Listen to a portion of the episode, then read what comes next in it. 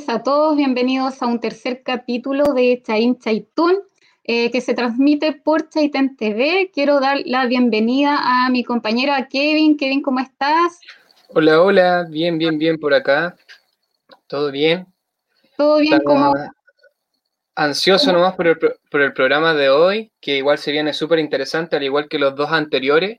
Eh, súper importante igual porque vamos a hablar un poquito más también de la zona y nada, súper ansioso por el, por el programa. ¿Y el capítulo anterior, qué tal? ¿Qué tal? ¿Cómo, cómo estuvo ahí con, con, la participación de David? Era información que muchos ya conocíamos, pero la idea era que se dé a conocer a, a través para toda la gente, para que vayamos generando más cultura con respecto a esos temas.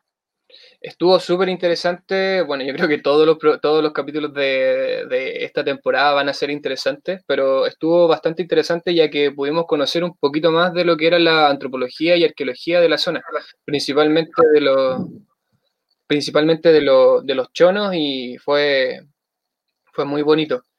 Uh -huh. Pame, te quería comentar unas cositas.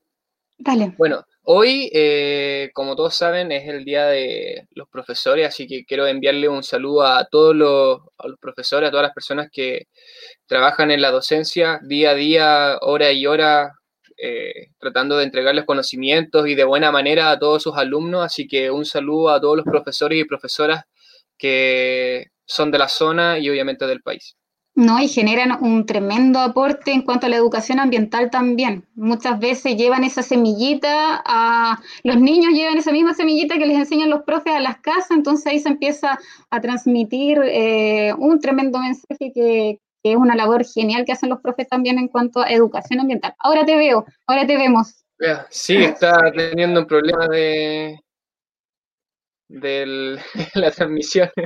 Sí, Perdón. lo otro igual, eh, mencionar que esta semana se conmemoró igual eh, el Día Internacional de, de, lo que viene siendo reducción del riesgo de desastre, más que nada es para concientizar a las autoridades como también a la población en general, pero especialmente igual a las autoridades, para que vayan contemplando estas múltiples, múltiples miradas que vienen siendo eh, de, de la gente, o sea, la experiencia de la gente es fundamental y también otro, otra situación que, que, nos percatamos acá, igual que nos enteramos que hubo un incendio forestal en Palena, pero que fue controlado. Eh, parece que era el sector del Tigre, me decías tú. Sí, bueno, el incendio fue el, el, día de ayer, que fue en el sector El Tigre, fue controlado por el Cuerpo de Bomberos de, de Palena y también trabajó en la zona el Brigada de CONAF. Hoy en día se encuentra controlado también tuve información por ahí que sucedió algo similar en el sector El Yelcho, acá muy cerquita, y esto fue debido a, bueno, fueron en terrenos privados, pero fue a una de estas quemas ilegales que se hacen, que donde generalmente queman los residuos que tienen en los campos, en los terrenos, y a través de eso, al no tener el control, eh, puede ocasionar un, un, incendio y algo que después podemos lamentar. Así que por eso quiero hacerle un llamado a todas las personas que van a practicar este tipo de hechos, que lo hagan con la mayor seguridad posible y que de preferencia no lo hagan. no lo claro, hagan porque, pero si lo van a hacer, si lo van a hacer que sea con la mayor con el mayor cuidado posible para no poder lamentar una desgracia que sea un incendio forestal, ya que encima está llegando el verano, está todo mucho más susceptible a que pase.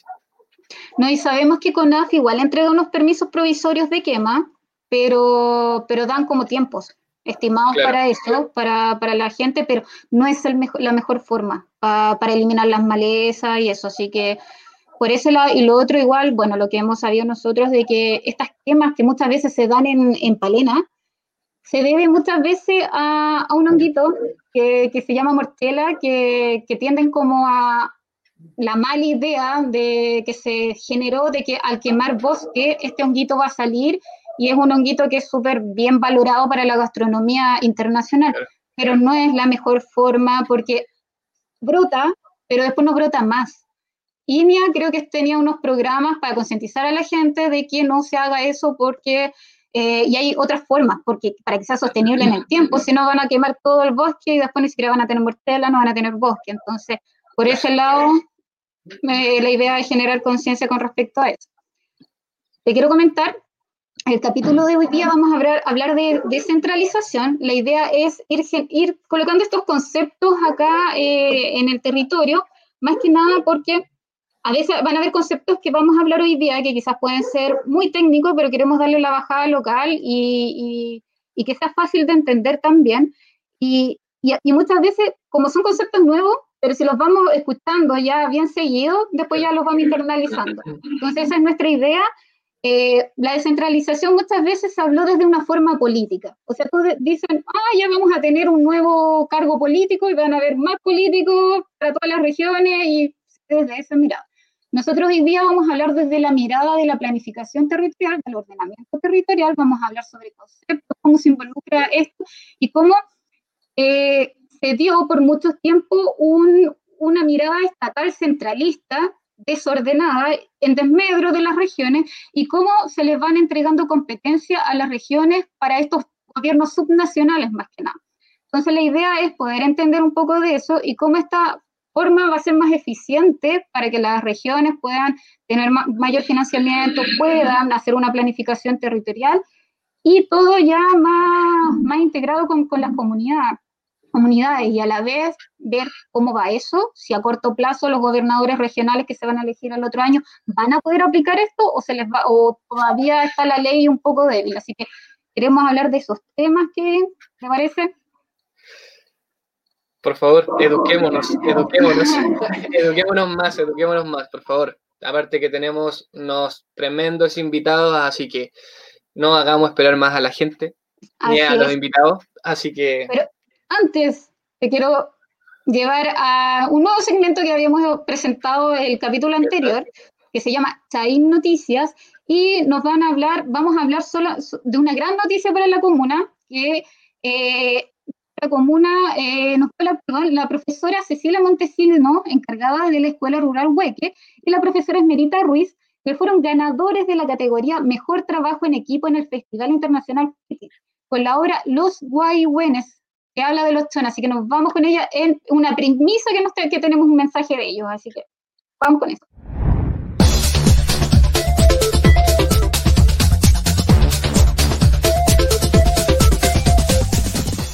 mi nombre es Cecilia Montesinos, soy la profesora encargada de la Escuela Rural Hueque y eh, hoy les quiero contar que eh, fuimos ganadores en la categoría eh, Mejor Trabajo en Equipo, estamos súper contentos en, en, el Festival Internacional de Teatro Fittich, que es Chiloé Profundo. participaron muchas obras de toda la región de los lagos y dentro de esa estuvimos nosotros. Esta iniciativa partió porque eh, cuando eh, veo de qué se trata todo esto, yo dije inmediatamente, eh, tiene que ser pueblos originarios. Y le pedí a Esmerita Ruiz, que ella además es apoderada de nuestra escuela y tiene mucho conocimiento, ella se dedica bastante a estudiar y le, le apasiona y le gusta investigar sobre los pueblos originarios. Y ella me propuso inmediatamente y dijo los chonos Hola, soy Esmerita Ruiz, apoderada de la Escuela Rural Huequi. Hace poco más de un mes la profesora Cecilia me contactó para que le ayudara a crear un guion para una obra de teatro que iba a presentar en el FIPICH eh, y que se relacionara con los pueblos originarios que habitaron en nuestra zona. Sin duda, Los Chonos es el pueblo que más se ajusta al contexto geográfico que conocen los niños hoy día, lo más cercano a ello, así es que inicié la búsqueda bibliográfica de material de información eh, ayudada por David Núñez, que me orientó y me recomendó autores para estudiar. Con esa información primero creé un cuento que fue eh, entregado a los niños para que lo leyeran y se familiarizaran con la temática y luego se creó el guion que ellos fueron representando eh, a través de diferentes aportes. Fue un trabajo colaborativo muy bonito y tuvimos un excelente resultado que nos tiene a todos muy contentos hoy día.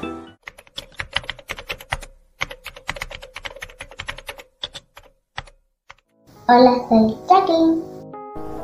Hola, soy Agustina. Hola, soy Mateo. Soy de la escuela Wiki. Hola, mi nombre es Dante. Hola, soy Camila. Mi nombre es José. Hola, mi nombre es Emilia. Hola, soy Marina. Hola, soy Pablo. Hola, soy Julián. Hola, mi nombre es Alicia. Hola, soy Alberto.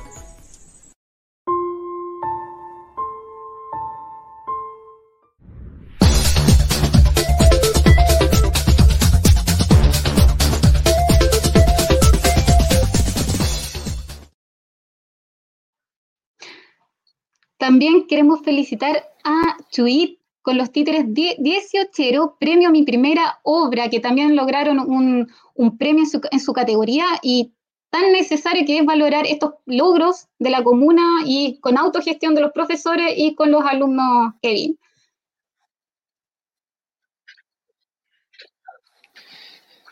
Contentísimo, contentísimo ver a tantos niños motivados con el, medio ambiente, con su cultura, con la cultura en general, ya que es algo que en, la educación en sí, básica, media, eh, se deja un poco de lado, no se le da tanta importancia como debiera de tener. Entonces, igual eh, me parece súper bien y me, me hace estar súper contento que los niños estén así de, así de motivados con estos temas. Por ahí teníamos, ¿no viste un rostro conocido por ahí? Sí, tenía. Estaba Alberto, nuestro periodista en terreno, así que. Sí. Ya, ahora sí que nos vamos de lleno con el capítulo que se llama Mar y Tierra, cómo planificar nuestro territorio a través de la descentralización. Y para ello tenemos a dos grandes invitados, a Santiago González, él es geógrafo. Hola Santiago, ¿cómo estás? Hola, hola Pame, un gusto. Hola Kevin, ¿qué tal? Gracias hola, hola Santiago. También tenemos al arquitecto Juan Fabián Díaz desde una mirada local. Hola. Hola, Pamela. Hola, hola. Hola, Desde el amarillo. Así es, desde el amarillo estamos acá. Vamos a partir presentando una pequeña descripción de cada uno. Santiago González es geógrafo y pertenece a la Asociación Nacional de Geoeduca. Es analista de procesos de construcción social construcción social del espacio, planificación del maritorio costero y conflictos socioambientales. Y Juan Pablo Chandía es arquitecto, vecino del sector El Amarillo, comunitarista comprometido con la generación de arquitectura autopatrimonial, trabajó en, el, trabajó en el plan PETSE, que es el plan de zona extrema, y hoy se desempeña de manera independiente al diseño integral de los lugares habitados. También mencionar que Kevin es eh, técnico a nivel superior de turismo que nos va a colocar su mirada. Yo también soy arquitecto de ingeniería en prevención de riesgo, así que vamos a mezclar nuestras visiones de ordenamiento territorial. Vamos a partir con Santiago, que nos va a dar una mirada más técnica, igual a que la gente vaya entendiendo los conceptos, ya nos empezamos a sumar. Y vas a partir con un contexto general, con la construcción del territorio y cómo la visión del Estado ha actuado quizás sin gobernanza y cómo ahora se debe incorporar esta gobernanza. Ya, perfecto. Em, bueno, todo, toda sociedad ocupa un territorio desde los antiguos pueblos nómades, que eran los pueblos recolectores. Chile históricamente fue poblado por pueblos colectores, pueblos sedentarios que iban recolectando recursos, ya sea por los valles interiores, principalmente por la costa. Cuando posteriormente llega la, la civilización, por así decirlo, y ya se empiezan a formar los asentamientos y posteriormente se comienzan a formar las culturas, como los pueblos originarios, los primeros los pueblos originarios, los distintos pueblos originarios como los pueblos mapuche, los identidades de los cahuescas, riaguitas, las comunidades en chinchorras, bueno, comunidades en general, van construyendo, van construyendo o van cohabitando un territorio en función de cómo ellos cómo el territorio les permite hacer un buen vivir, o sea, cómo ellos se van adaptando a un territorio que les sustenta su modo de vida. Luego ya vienen los procesos de la colonización española, etcétera, etcétera. Entonces, ¿cómo uno podría decir estos procesos cuando llega la colonización con otro modo de ver el territorio, que ya es un modo de ver el territorio ya productivamente, cómo el territorio genera riqueza? Y en función de ello tú vas reorganizando el territorio no necesariamente desde algo netamente de un modo de vida, sino que aparte que el territorio es un modo de vida, es un modo de vida que tiene que sustentar y crear riqueza. Y para crear riqueza tú tienes que estructurar un territorio con asentamientos donde viva la gente, estructuras que te conecten los lugares donde se produce la riqueza y, los, las redes de, de, conexión donde la, donde la riqueza es eventualmente exportada hacia los países, o en este caso era la colonia, España. Luego con el advenimiento ya de lo que es propiamente tal la, la independencia del país, tienes una independencia caótica, los países de Sudamérica en general se independizaron en virtud de procesos bélicos, así que lógicamente cuando se crean los nuevos estados en Latinoamérica, lógicamente no había facultades para que los territorios dentro de un, territorio donde que tenía cierta identidad común, que eran los límites que había impuesto la colonia, se pudiesen organizar descentralizadamente. O sea, cuando Chile se independizó no, no, teníamos ni la capacidad como para organizar un territorio que comprendía de ese momento desde Antofagasta hasta la región de Puerto hasta lo que es Puerto Montt y todo lo que era la ex argentina, por así decirlo. Bueno, en ese contexto surgen los estados y surgen las nuevas dinámicas de población. Yendo esto a Chaitén propiamente tal, tú tienes un, poblamiento de Chaitén que primero fue efectuado por comunidades indígenas, principalmente por los caoneros, los chonos, principalmente que se tiene registro de 6.000 años. ¿Y dónde y cómo los chonos habitamos? Bueno, ellos se iban desplazando por la costa, establecían corrales de pesca y eran nómades. Luego Chaitén surge muy posteriormente, incluso posterior a la colonia, en los libros, como por ejemplo el libro editado del año 2005, eh, que está disponible en Memoria Chilena, muestra que Chaitén eh, surgió, por así decirlo, a través de eh, pioneros que eran personas que se trasladan de Chiloé hacia la costa de Chaitén. Entonces era un poblado que la gente comenzó a construir eh, a orilla de costa en función de actividades pesqueras y agrícolas. Y básicamente así fue como surgió Chaitén y posteriormente se comenzó a desarrollar la vida de Chaitén desde el mar hacia los valles interiores. Y de ahí comenzaron a, a, crearse los distintos asentamientos entre lo que es Chaitén, Puerto Cárdenas. Posteriormente ya surge lo que eran los distintos asentamientos como Futalefú, Paleno, etcétera, etcétera.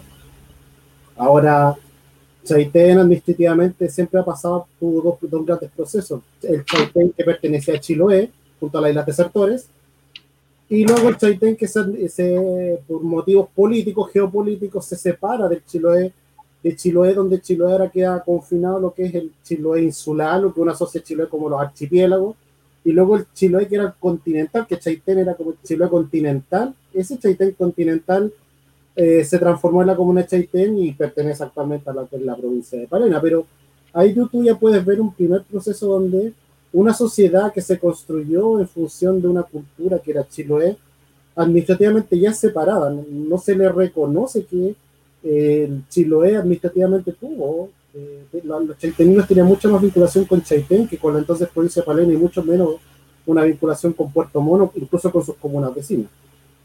Eso uno podría decir que es el contexto de cómo Chaitén se, creó o surgió así en, en breve. No sé si se puede ver la presentación. La imagen número eh, uno, por favor. Esa. Ahí, Santiago, tú nos vas indicando igual que, vayamos pasando las la Bueno, entonces eso es lo que es la descentralización. Ahora la siguiente imagen. La siguiente imagen ya, la gobierno 2. ¿Qué es la descentralización de todo este contexto? Bueno, la descentralización, tú tuviste un gobierno que surge en Chile desordenadamente y que tenías que ordenarlo. Entonces, lógicamente, el, cómo el, Estado de Chile se estructura fue unitario. Eh, se definió primero lo que era el gobierno supremo, posteriormente pasamos, a la etapa republicana, pero el país históricamente se estructuró desde un nivel central que fue el que impuso la política económica, la política de la defensa territorial y la política, en general de cómo se tenía que desarrollar este país las regiones, que en ese entonces eran provincias, porque activamente el término, región recién ingresa al, ordenamiento jurídico en Chile como en el año 78. Antes este país históricamente eran provincias. Y en este contexto las provincias, el gobierno nacional delega o crea estos gobiernos subnacionales que antiguamente eran provincias y ahora son, eh, son intendencias, son los gobiernos regionales. Y la descentralización, ¿qué es lo que busca? La descentralización viene en un contexto donde tú tienes un Estado que históricamente fue centralizado, donde todas las decisiones políticas, económicas y de la defensa nacional se toman en Santiago y parte de estas competencias, lo que viene siendo la administración regional, lo que vendría siendo, por ejemplo, establecer políticas de cómo los territorios se van a desarrollar, cómo voy a impulsar políticas locales, eh, van, a ser, eh, van a ser tomadas pero desde un nivel local y no necesariamente desde un nivel central. Entonces, el proceso de, descentralización y cómo esto repercute en Chaitén es que tú vas a tener un gobierno que va a ir delegando ciertas funciones que lo hace a nivel central hacia los gobiernos subnacionales, en particular los gobiernos regionales, porque la ley de descentralización está muy focalizada en los gobiernos regionales no en los municipios. Y este proceso de gobernanza o de descentralización tiene tres ámbitos. Uno territorial, que es cómo se construye mi territorio. Dos, cómo se fomenta el desarrollo económico de mi región y tres aspectos políticos de cómo se toman ciertas decisiones políticas en el territorio que ya no, necesariamente dependen del nivel central. Ahí vendría siendo un poco el, contexto. ¿Y esto cómo, cómo, esto involucra a la comuna de Chaitén? Bueno, que la comuna de Chaitén va a ser un, una comuna donde actualmente lo que es el territorio comunal ya no necesariamente va a ser planificado a través de una imposición netamente del nivel central de cómo, cómo el territorio chaitén se va a desarrollar.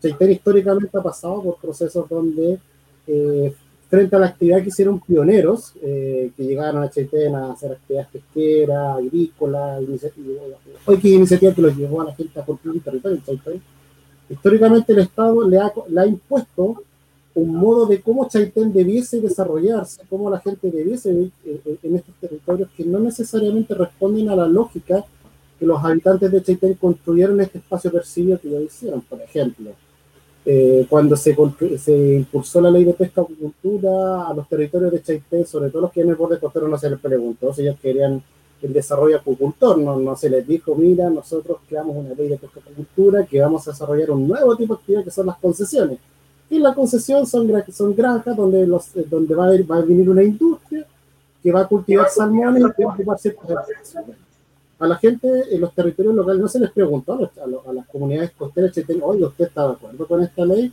¿Usted está de acuerdo que ciertas zonas de su territorio sean zonificadas por el Estado como zonas apropiadas para agricultura? No, no se les preguntó, se impuso. Se impuso un modelo acuícola.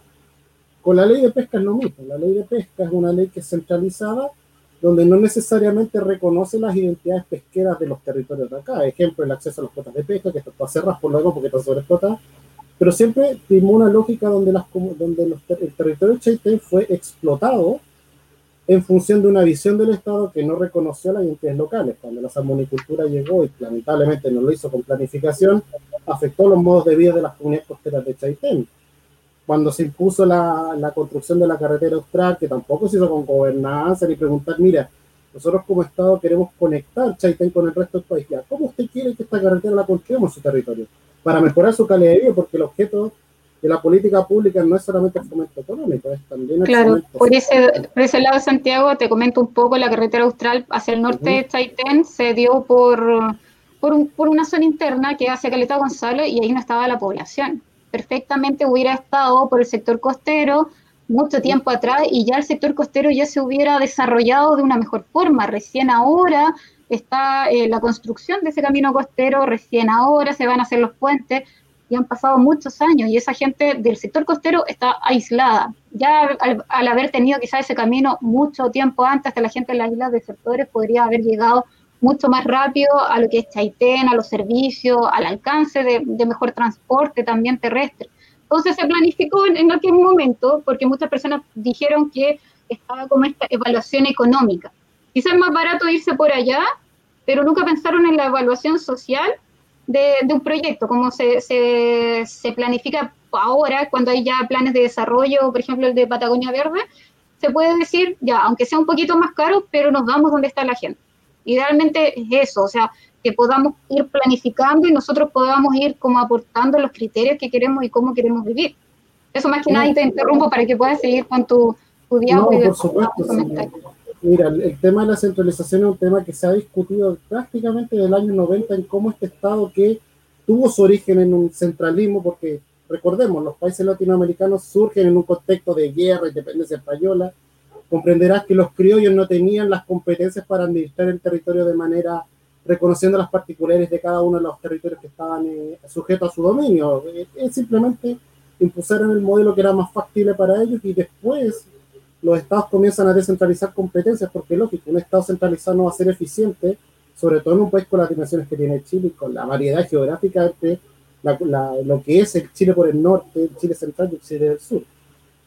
Así que claramente la descentralización para la gente, ¿qué, significa la descentralización desde un modo de vida si yo me siento en la plaza? ¿Cómo la descentralización me va, me va a mejorar mi vida? ¿Cómo a mí me, va a sentir eh, eh, representado? Porque muchas veces las instituciones que son las símbolos de la descentralización, porque si uno tuviese que ponerle un símbolo, porque que la gente sepa, uno tiene que hablar como, como, ¿cuál es el símbolo de la centralización? el símbolo de centralización vendría siendo el gobierno regional. El gobierno regional es, por así decirlo, es una institución descentralizada del Estado que tiene patrimonio propio, o sea, el gobierno regional no es directamente dependiente del gobierno central, aunque está totalmente dirigido por el gobierno central, pero es independiente, por así decirlo. Pero si uno le pregunta a la gente en la calle, ¿qué es el gobierno regional? La gente más probable que no tener idea, aparte el cartelito que habrá visto en alguna parte de proyectos financiados por el FNDR, que ni siquiera sabe la sigla, muy poco sabe lo que es la sigla, que es Fondo Nacional de Desarrollo Regional, y sale el logo del gobierno regional con el volcán y la jipe y todo lo demás. Entonces el, símbolo que es el, gobierno regional muchas veces no se conoce, muchas veces el gobierno regional siempre se asocia a la intendencia. ¿Por qué? Porque la figura que es el representante del, del gobierno regional es el intendente. El intendente es una persona que es delegado por el presidente y que hace dos funciones. Una es la función de interior respecto a la seguridad, seguridad, la seguridad, sí, la política migratoria, y otra es la función de intendente como administrador o del, del Fondo Nacional de Desarrollo y de las políticas regionales. Tiene doble función. Pero la descentralización, que el gobierno regional viene siendo como el, el símbolo de esta descentralización, no es conocido. La figura del intendente es conocida porque es mediática, el que aparece en la televisión, el que uno ve en el diario, pero mayormente muchas personas no, no tienen mayor competencia del, intendente, aparte que sabe que es el delegado, la persona que el presidente designó para representarlo en la región. Eh, por ejemplo, ahora se, creó, eh, se, han creado, se están creando en este contexto de descentralización nuevas figuras que van a tomar, por así decirlo, empoderar a las regiones. Pero como estamos con todo el debate de la constituyente, por todo lo que pasó después del 18 de octubre, como que el proceso de descentralización mediáticamente como que pasó al, al olvido, como que quedó ahí al olvido, eh, mucho tiempo se estuvo bien, si, ya, eh, si, si, era viable hacer la elección de gobiernos regionales, de los gobernadores regionales, porque aparte de este proceso constituyente, o este proceso que puede ser constituyente porque hay un plebiscito que no tenemos idea qué, va a pasar, pero va a haber una elección de gobiernos regionales, va a haber una elección de consejeros regionales, el otro año, los, eh, el otro año la figura del intendente desaparece como tal, eh, se van a crear dos figuras, que es el gobernador regional, que va a ser electo por la ciudadanía, vas a tener un delegado presidencial que va a ser como el intendente, pero con menos asociado solamente a la competencia de, del Ministerio del Interior y coordinar el gabinete político de los, de los ministerios de la región, que son las CEREMI. Pero tal vez mucha gente no, no sabe qué es esto en general, por ejemplo, en Chaitén, tú que, tú que vives en Chaitén, ¿la gente sabe lo que es el gobernador regional? ¿O sabe que es un consejero regional? ¿O sabe que es un gobierno regional? Yo creo que eh, en sí como cargos políticos, más que nada, y, y muchas veces no, no, se entienden las funciones, al igual como que los mismos, eh, por ejemplo, concejales a nivel nacional, a veces no entienden ellos mismos sus funciones, que están para fiscalizar un municipio, eh, los pobres que estaban para fiscalizar el gobierno regional, eh, y muchas veces hacen otras cosas. Entonces, eh, eh, uno piensa, o en general la gente piensa que, que están como para, para todo, pero no, no, es tan así. Tienen que hacer sus funciones. Lo mismo va a pasar ahora con el gobierno regional, tiene que estar con sus funciones. Este delegado que va a venir también va a tener sus funciones más de protección civil, el gobernador regional va a tener sus funciones más de planificar, por ejemplo, el territorio que tenían más imágenes de apoyo para que vayamos ahí avanzando sí, o nos vamos a la última bien. En la tercera imagen, para ir continuando. Sí, para ir ahí avanzando ya. un poquito más. Claro, por ejemplo, ya tienes un gobierno, una, una descentralización que tiene tres competencias. Territorial, que, tomando el ejemplo de la agricultura, si en 1990 al, al borde costero chaiteno, al maritorio Chaitén, dependiendo de la, como uno ve al mar, se le impuso un modelo de acuicultura sin preguntarle a la gente, con las nuevas competencias de la centralización, eso ya no va a pasar, porque todo instrumento político que genere un efecto territorial o implique un desarrollo territorial va necesariamente a tener que ser hecha desde la región y consultada a la población a través de lo que son las gobernanzas, a través de la gobernanza, que la gobernanza es cómo la sociedad civil se relaciona con el Estado para llegar a acuerdos comunes. Van a tener que participar socialmente y van a tener que, de cierta moda, la población también va a tener que comprender de que el territorio, si lo quieren desarrollar, también van a tener que saber elegir a las autoridades que los va, los va a representar, porque las autoridades que tú eliges, en este caso el gobernador regional y los consejeros regionales, aparte de, elaborar las políticas de fomento productivo, aprobar proyectos de inversión pública, también ellos van a ser las personas que finalmente van a aprobar los instrumentos de, planificación territorial que en el fondo van a definir cómo Chaitén se va a desarrollar socialmente o económicamente en, un horizonte de 20 o 30 años. Y, ese, y, si bien la población va a participar en la elaboración de este instrumento, también va a tener que considerar que el candidato que ellos elijan, el, el consejero que ellos elijan, el gobernador que ellos elijan, independiente de la tendencia política que sean, va a ser la persona que finalmente va a votar y va, los va a representar y va a decir, mira, eh, va a tener que aprobar estos proyectos de, de, ordenamiento territorial o políticas regionales. Claro, por ahí ya tienes como el, modo de la gobernanza, de las autoridades, como mencionaba, la sociedad, civil, las comunidades de, de pueblos originarios, comunidades indígenas, la idea es que vayan eh, sumándose en esta participación. Mira, creo que tenemos por ahí una pregunta para Santiago, Kevin.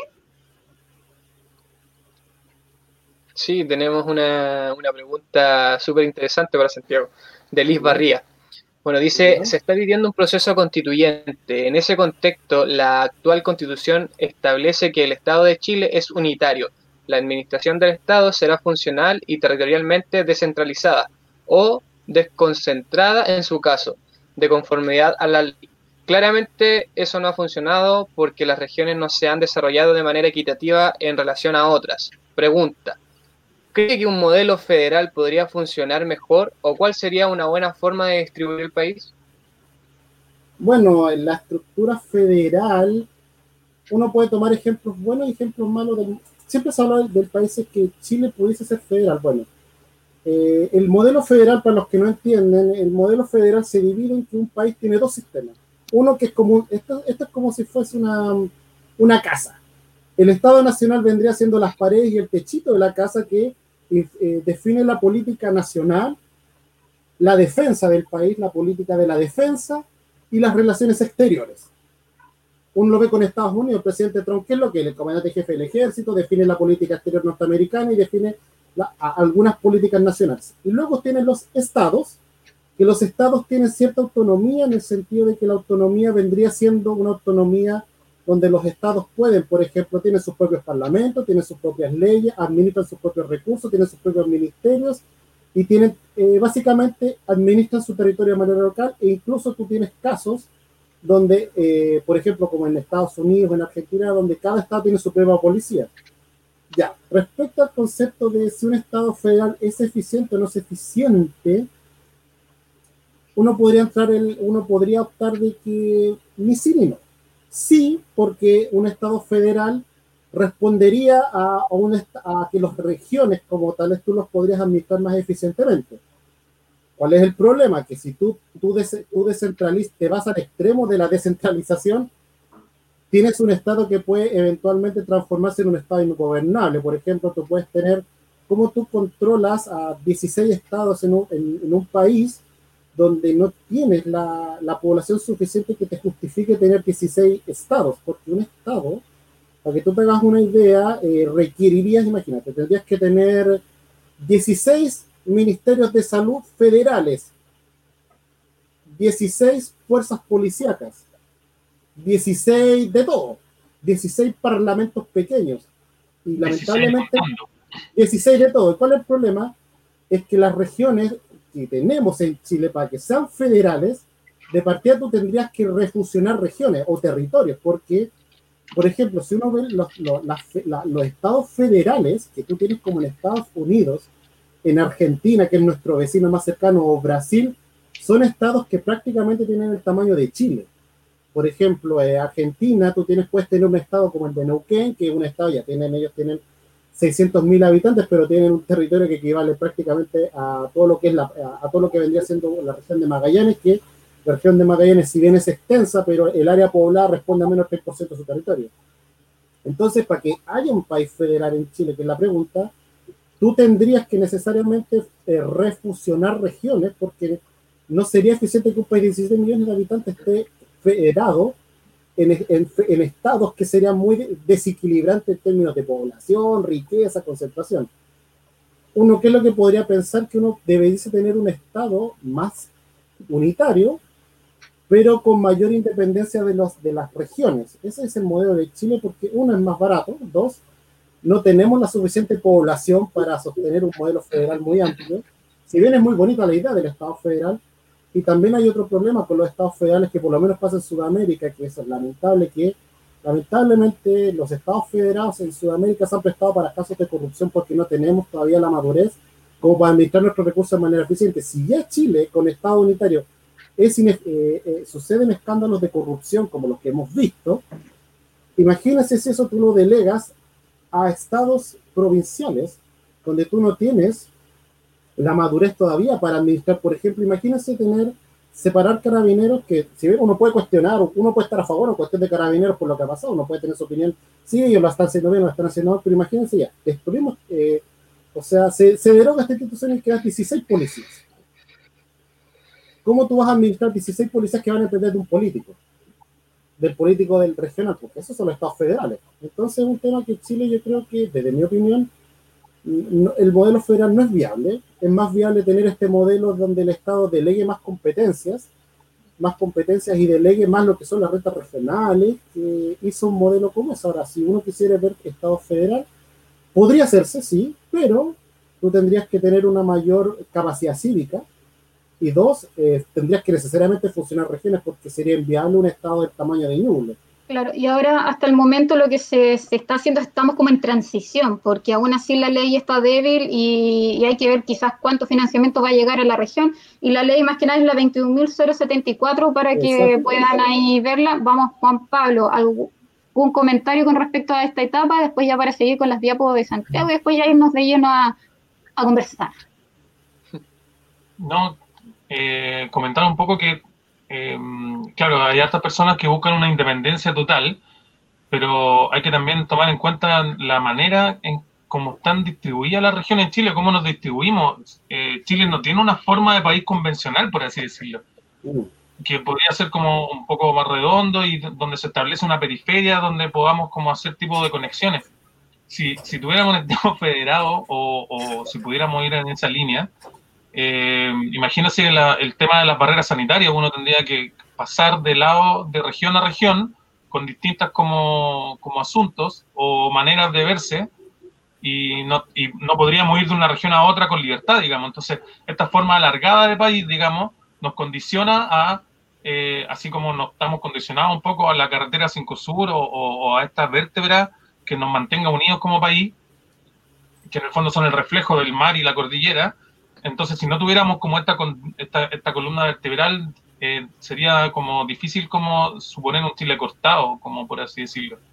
Yo creo que la riqueza del territorio que, que, que, ocupa Chile, digamos, tiene que ver como con eso, como con lograr como establecer una franja territorial eh, que va más allá de, de, nuestra política, sino que está muy bien contenido. Cordillera, mar, desierto, hielos. Entonces, en el fondo hay un, una zona que tenemos que reconocer, digamos, eh, de manera natural y organizarnos dentro de ella. Y claramente estoy muy de acuerdo con Santiago, somos muy pocos, digamos.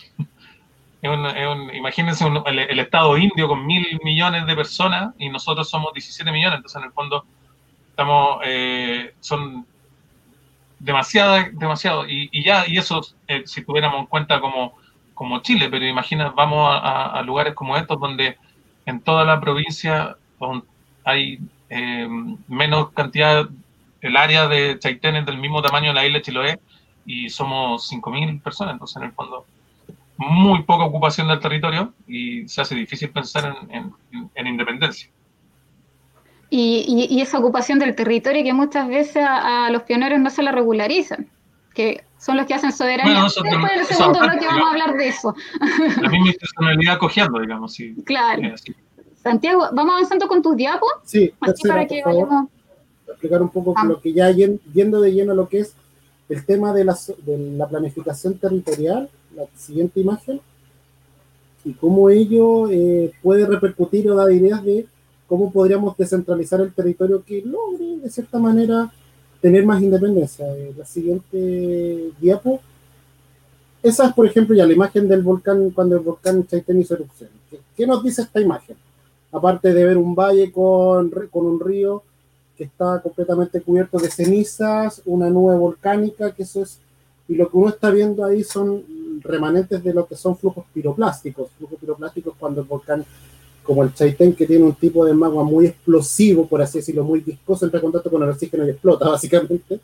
Eh, eh, estos flujos piroplásticos eh, se generan porque tú tienes una columna de ceniza que eh, no es que el volcán y luego cae por su densidad, cuando ya pierde la, pierde la fuerza y baja por los valles volcánicos. Lo que tú estás viendo ahí es un remanente de lo que fue un flujo piroplástico que por suerte llegó a Chaitén, pero ¿qué te muestra eso? Te muestra eh, un territorio que no fue planificado, porque la gente no tenía idea de que esto podía pasar. Vámonos al territorio, propiamente tal. ¿Cómo tú planificas el territorio cómo se planifica actualmente el territorio? Y ahí uno podría establecer bases de cómo uno pudiese llegar a una descentralización más efectiva. Veamos la Casa del Blanca. La Casa Blanca es una iniciativa de un pionero turista. ¿ya? Localmente, el municipio solamente tiene jurisdicción para que pague la patente. Y el proyecto tendrá que estar eh, dentro de la zona urbanística que el municipio, dentro de la comuna de Chaitén, el municipio en su área urbana, ellos, eh, ellos pueden establecer el municipio, que un órgano subnacional puede definir un, algún instrumento que se llama plano regulador comunal que básicamente establece los usos urbanos. Y el municipio de Chaitén puede definir dentro de su área urbana, que, ellos, que el propio municipio define, porque eso es descentralizado, cómo se desarrollan las actividades económicas. Y puede desarrollar que la costera de Chaitén es una zona para desarrollo turístico. Ok. Ahí tú tienes un ejemplo de gobernanza. No obstante, la política turística, la nacional, la que impulsa el turismo, es nacional, la impulsa el Estado del nivel central y las políticas regionales que también se pueden hacer a nivel de gobierno regional o a través de los municipios, a través de los planes de tour, necesariamente tienen que estar acondicionadas a la política central porque si no, no pueden tener financiamiento o no pueden tener una, tú puedes crear un bonito instrumento, pero que si no está asociado a la directriz nacional, no va a tener financiamiento y va a quedar guardado en un escritorio. Luego, tú puedes tener un cartel. ¿Qué dice el cartel? Bienvenidos a Chaitén con madera, así bien bonito el cartel. ¿Qué dice el cartel? Que los municipios pueden tener, generar intervenciones muy focalizadas en su territorio. Por ejemplo, dentro de la avenida, el municipio puede zonificar la avenida pero el proyecto de los recursos para construir la avenida ya depende del nivel central, que es a través de la cartera de obras públicas, porque los municipios no tienen dinero para ejecutar grandes proyectos de inversión. Y el municipio dentro de las calles puede establecer cosas muy focalizadas, que vendría siendo la lógica de mantener el jardincito, construir un cartelito, poner alguna cosa señalética, pero la mantención estructural no depende de los municipios. Las calles estructurantes dependen de vialidad, que ya del nivel central. Y luego tú tienes el caso atípico de la zona costera. ¿Qué es la costanera? Por ejemplo, la costanera, si tú quieres hacer un proyecto, ahí ya el municipio no tiene jurisdicción sobre su costanera. En las zonas, en, Chile, las zonas costeras, por ley, son, pertenecen a la administración del Ministerio de Defensa Nacional, por una lógica de la seguridad nacional, se estableció que todas las zonas costeras y una franja 80 metros, en caso de que no existan títulos de dominio, son ya terrenos del Estado y lo administra el nivel central desde Santiago. Entonces los municipios o los territorios comunales no tienen jurisdicción sobre cómo usar su borde costero, sino que tienen que supeditarse a un sistema de concesiones donde el municipio pide, oye, Ministerio de Defensa, quiero ocupar una concesión en mi comuna para hacer un proyecto. Mira la lógica, o sea, el, municipio de Chaitén si quiere hacer un, un proyecto de mejoramiento urbano en su ciudad y se consiguió las lucas, ya sea por el nivel central o por gobierno regional o por sí mismo y quiere hacer un proyecto en su costanera, no lo puede hacer de manera directa porque tiene que ir a tocarle la, la puerta al Ministerio de Defensa para que le otorgue una concesión, por así decirlo. Vámonos al caso de la planificación territorial. Y vamos a usar dos imágenes. La imagen de la izquierda, donde se dice PRC, donde aparece la costanera, tú tienes lo que son los niveles de planificación el área urbana, que es la ciudad de Chaité, la costanera, las calles, todo lo que sea la ciudad, el municipio la, administra, la, planifica con el plan regular comunal. Las montañitas, el volcán, los cerritos, los ríos, todo lo que no es como todo lo que fuera la ciudad y el territorio rural, ahora con la descentralización ya pasa a ser competencia del gobierno regional en su planificación. Antiguamente, hasta la década de los 90 los territorios rurales eran una especie de territorio de nadie, eran, eran territorios que no estaban sujetos a la norma urbanística, a, ninguna norma de planificación territorial, sino que estaban sujetos a estrategias regionales de desarrollo, que básicamente la estrategia es cómo yo, los gobiernos regionales eh, orientan inversión pública en determinados territorios. Básicamente es eso. Eh, pero las zonas rurales y se regulaban las zonas rurales con a través de normativas. Normativa X que iba diciendo cómo ocupaba mi territorio. Pero no tenías un instrumento que decía cómo desarrollar el territorio rural, sino que te daba condiciones cómo lo ocupo. Entonces la, el, el PROT y la planificación comunal que los chaiteninos van a tener que saber organizarse va a tener tres competencias o tres niveles. Uno. Antes que nada, ahí mencionar que es un PROT, Plan Regional de Ordenamiento Territorial es un, instrumento para un instrumento que el Plan Regional de Ordenamiento Territorial, que básicamente lo que busca es en los territorios rurales, porque estos instrumentos tienen, tienen una competencia que es zonas terrestres que sean rurales. Las zonas costeras están excluidas porque se tienen otro sistema de planificación que se llama zonificación de borde costero, que lo voy a explicar más adelante. Y en las zonas rurales donde tiene competencia los PRO, este instrumento tiene que reconocer tres grandes dimensiones. Uno, los riesgos naturales. Dos, la política de desarrollo rural. Y tres, la gestión de cuencas. ¿Qué es la gestión de cuencas? Cómo tú eh, gestionas los, los sistemas ribereños que son el soporte de los territorios. Sea, los ríos eh, son los motores de las regiones, los, que han el soporte a la vía silvestre, a las actividades productivas, a las comunidades. Y esas tres dimensiones son las que tiene el, el, el, el Plan Regional de Ordenamiento Territorial a grandes rasgos. Y, por ejemplo, si uno lo va a lo que es el ventisquero y el Cho, eh, se va a tener que definir en su momento cómo este río y cómo este territorio rural se va a tener que desarrollar. Otro ejemplo, desarrollo rural y una conversación del territorio con el bienestar social. ¿Cuál es uno de los problemas que ha pasado en Chile con la visión de cómo los territorios se planifican? Es que siempre los territorios se planifican desde el fomento productivo, es decir, cómo yo el territorio lo transformo en una unidad productiva y cómo en virtud de la lógica es, si yo desarrollo productivamente el territorio, eso debiese generar bienestar social. ¿Se entiende? Si yo genero desarrollo económico, va a llegar la inversión, supuestamente llega la inversión, va a contratar mano de obra local, mano de obra local va a tener más dinero y la gente va a estar más feliz viendo un territorio que está más desarrollado, más desarrollado productivamente. Eso no ha pasado. Eh, y en ese sentido, los instrumentos, aparte de velar por el fomento productivo, deben velar también por el desarrollo del bienestar común, como yo, como este instrumento, más allá de generar un fomento productivo, que es muy bien, porque claro, los territorios tienen que tener alguna actividad económica, pero también deben velar cómo este territorio mejora mi calidad de vida, cómo a un campesino, a una persona que vive en un territorio rural, este instrumento le va a mejorar su vida y no se lo va a entorpecer, por así decirlo. Luego tiene la gestión del riesgo. Gestión del riesgo es lo que pasó con el con los riesgos naturales y el cambio climático. Básicamente es reconocer que primero los territorios están expuestos a variables de riesgos naturales, sea geológicos, físicos, terremotos, tsunamis, erupciones volcánicas y dos, atmosféricos, que son lluvias, precipitaciones extremas, terremoto blanco. Entonces estos instrumentos deben reconocer que los territorios tienen particularidades de exposición del riesgo, que a veces la población vive un territorio con riesgo, pero no lo sabe, o lo sabe y está preparada por ejemplo, tú podrías explicar el mapa de cómo Chaitén se desarrolla. O se sí, el otro mapa, a ver. Claro, ahí más que nada tenemos la, la mm, más que nada la, forma política y administrativa de la región de los lagos, donde la donde tenemos en la región 30 municipios y se dividen por estas cuatro provincias, Chiloé, Yanquihue, Sorno y provincia de Palena y a la vez lo que hace también otro instrumento, pero más que nada es súper eh, indicativo, que es la Estrategia Regional de Desarrollo, que son las ERD, en donde nacen esta, estas formas de planificar que más que nada es como más de, gestión, más que nada de fomento para poder hacer planes, así como tuvimos el plan de Patagonia Verde en su momento. Eh, y así, por ejemplo, se dividen. Por ejemplo, tenemos... Eh, Patagonia Verde, que incluye, es la provincia de Palena, incluyendo Cochamó.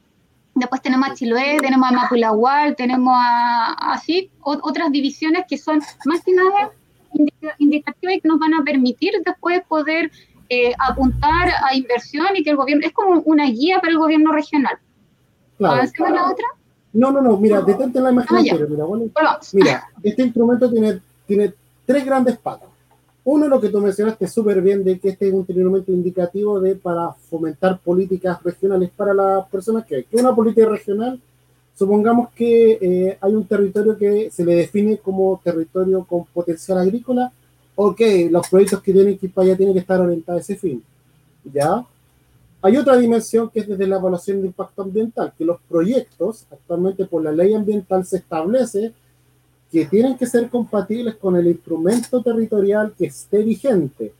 Por ejemplo, hasta el momento, como no existe este plan regional de ordenamiento territorial, que por así decirlo va a dejar más detallado este mapa general, los proyectos van a tener que justificarse si se adecuan a la estrategia regional de desarrollo. Por ejemplo, en el caso de Chaitén, los proyectos se adecuan a lo que el Estado definió como desarrollo para Chaitén desde la estrategia o desde un PRO. Y tercero, que ya de un punto de vista más, como el Estado ve el territorio como una unidad productiva y no necesariamente como una unidad que da el soporte social, es fíjense lo que pasa en Chiloé. Eh, en Chiloé tú puedes ver que la isla está de color naranjo, pero el maritorio o el mar y la isla tienen otro color que es azul. Uno lo podría pensar que se ve bonito, que, chorito, que choro el mapa que, y, el territorio de Patagonia Verde se ve verde. Uh, uno puede verlo, mira qué bonito el mapa, ¿cierto? Pero ahí tú te das cuenta de algo que puede pasar desapercibido, que acá hay una planificación que separa la tierra y el mar. O sea, la tierra es una cosa, por ejemplo, el caso de Chiloé, el la tierra de Chiloé está asociada a una política de fomento asociada a lo que es agricultura, a la agricultura y principalmente el tema turístico. El maritorio está asociado básicamente a la actividad productiva y luego tienes el territorio de Chaitén que está asociado al, interés natural, pero si uno se da cuenta al ver este mapa de, la estrategia o, en general cualquier instrumento, eh, los territorios costeros como Chaitén, la gente no llega hasta, hasta la línea costa y dice, uh, hasta aquí llega mi territorio, y de ahí ya no sigo para el mar.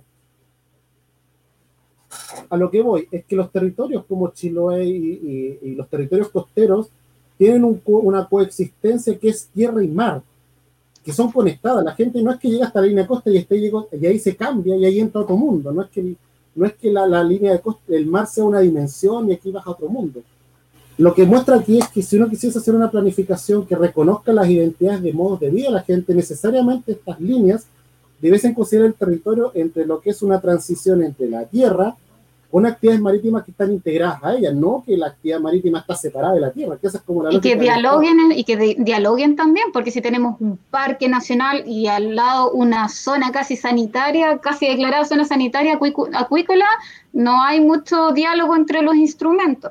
Lo otro también, claro, lo otro es que ya con estas ERD, que igual se van actualizando, eh, igual es para que la gente las conozca, para que cuando venga una inversión uno le pueda decir a la autoridad. Y esto va en sintonía con las ERD que usted, el mismo gobierno regional, nos, nos colocó y que se trabajaba con la gente y que de cierto modo para nosotros es como quizás una mirada más, más sustentable. Eh, y lo otro es que eh, la PINOT que es la Política Nacional de Ordenamiento Territorial, hasta el momento parece que no ha avanzado mucho y eso igual le permite, como que a los gobiernos regionales no les va a permitir tampoco avanzar mucho en su plan regional. Entonces, a nivel, esta, esta, esta línea que debería ir ayudando a los gobiernos regionales en su transición, hasta el momento tampoco es como muy avanzada. Ahí si nos puedes comentar y después nos vamos a uno, creo que hay una pregunta igual del... A ver, eh, Claro, lo que pasa es que como la mira, eh, eh, es, como una ironía, la descentralización, si uno dice la, la, una analogía es como cuando el papá le quiere dar más independencia al niño, porque el niño ya creció, ya no es inmaduro y tiene capacidad de actuar por sí mismo en algunas cosas. Y, la y el papá va que independiza al niño le da reglas, ya tú te vas a independizar cumpliendo ciertos criterios, ¿cierto? Ya si te portas bien, haces tu tarea, ya te doy más libertad. La descentralización es lo mismo, tú tienes papá Estado que le dice a los gobiernos subnacionales, ya, yo te voy a, me voy a descentralizar y te voy a dar ciertas competencias.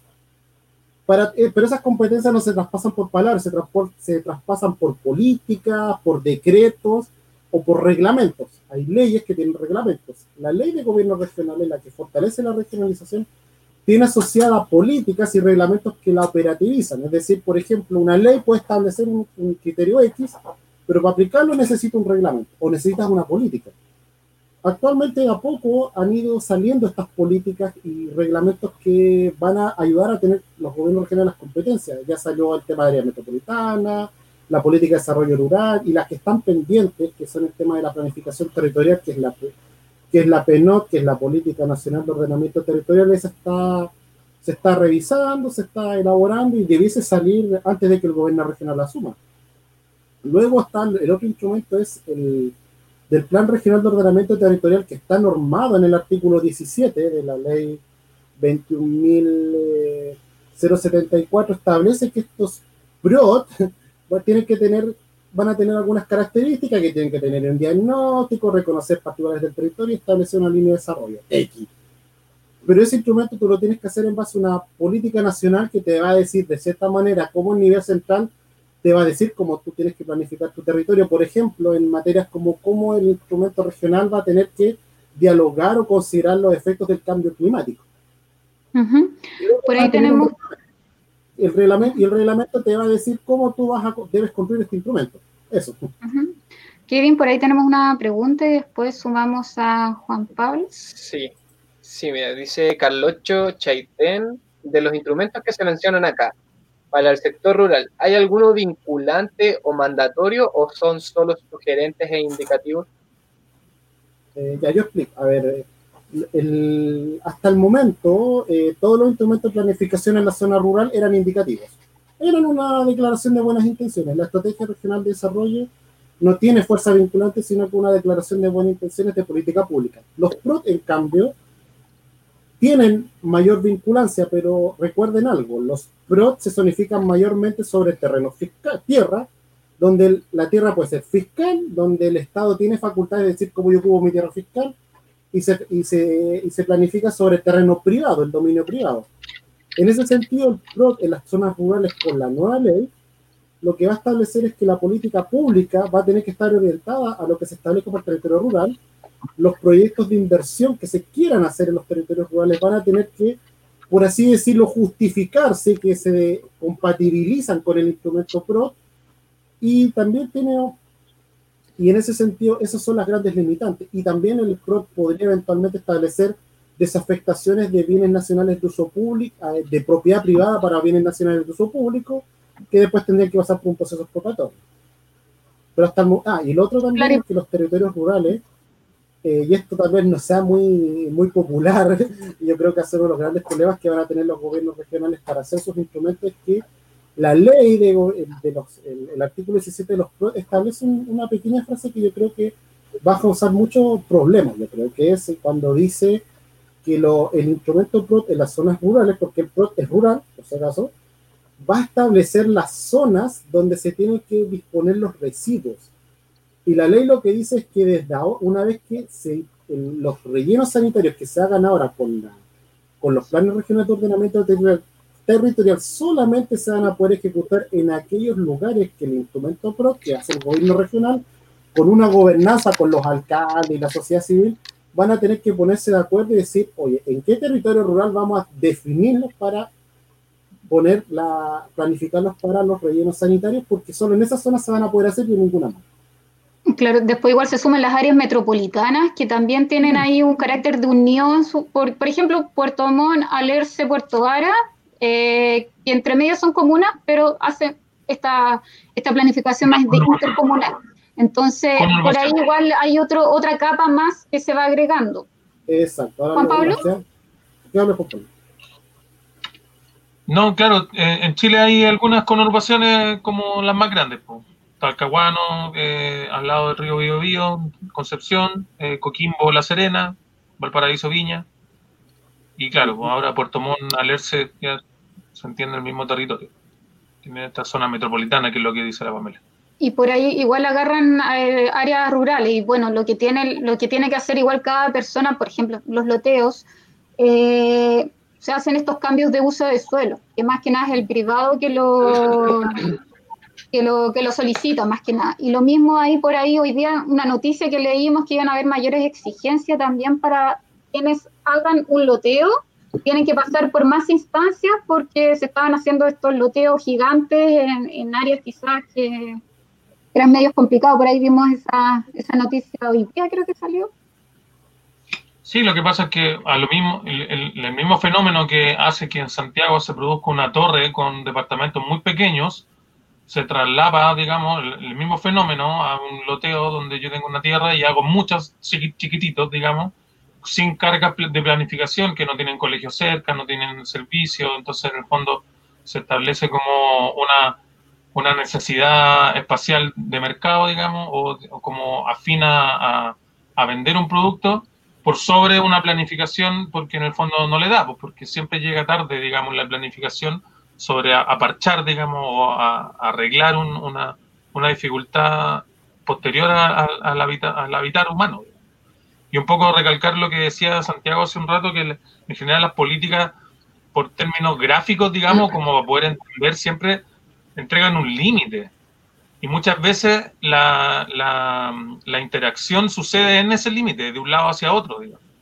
Entonces, evidentemente, el caso, el caso de una isla y sumar debe ser como el caso como más sencillo de entender, pero eso pasa en una infinidad de cosas.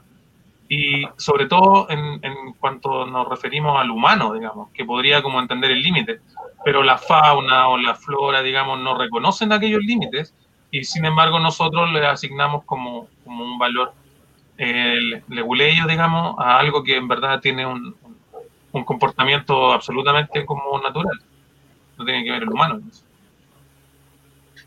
Por ahí tenemos otra diapo, creo que es la última que nos queda.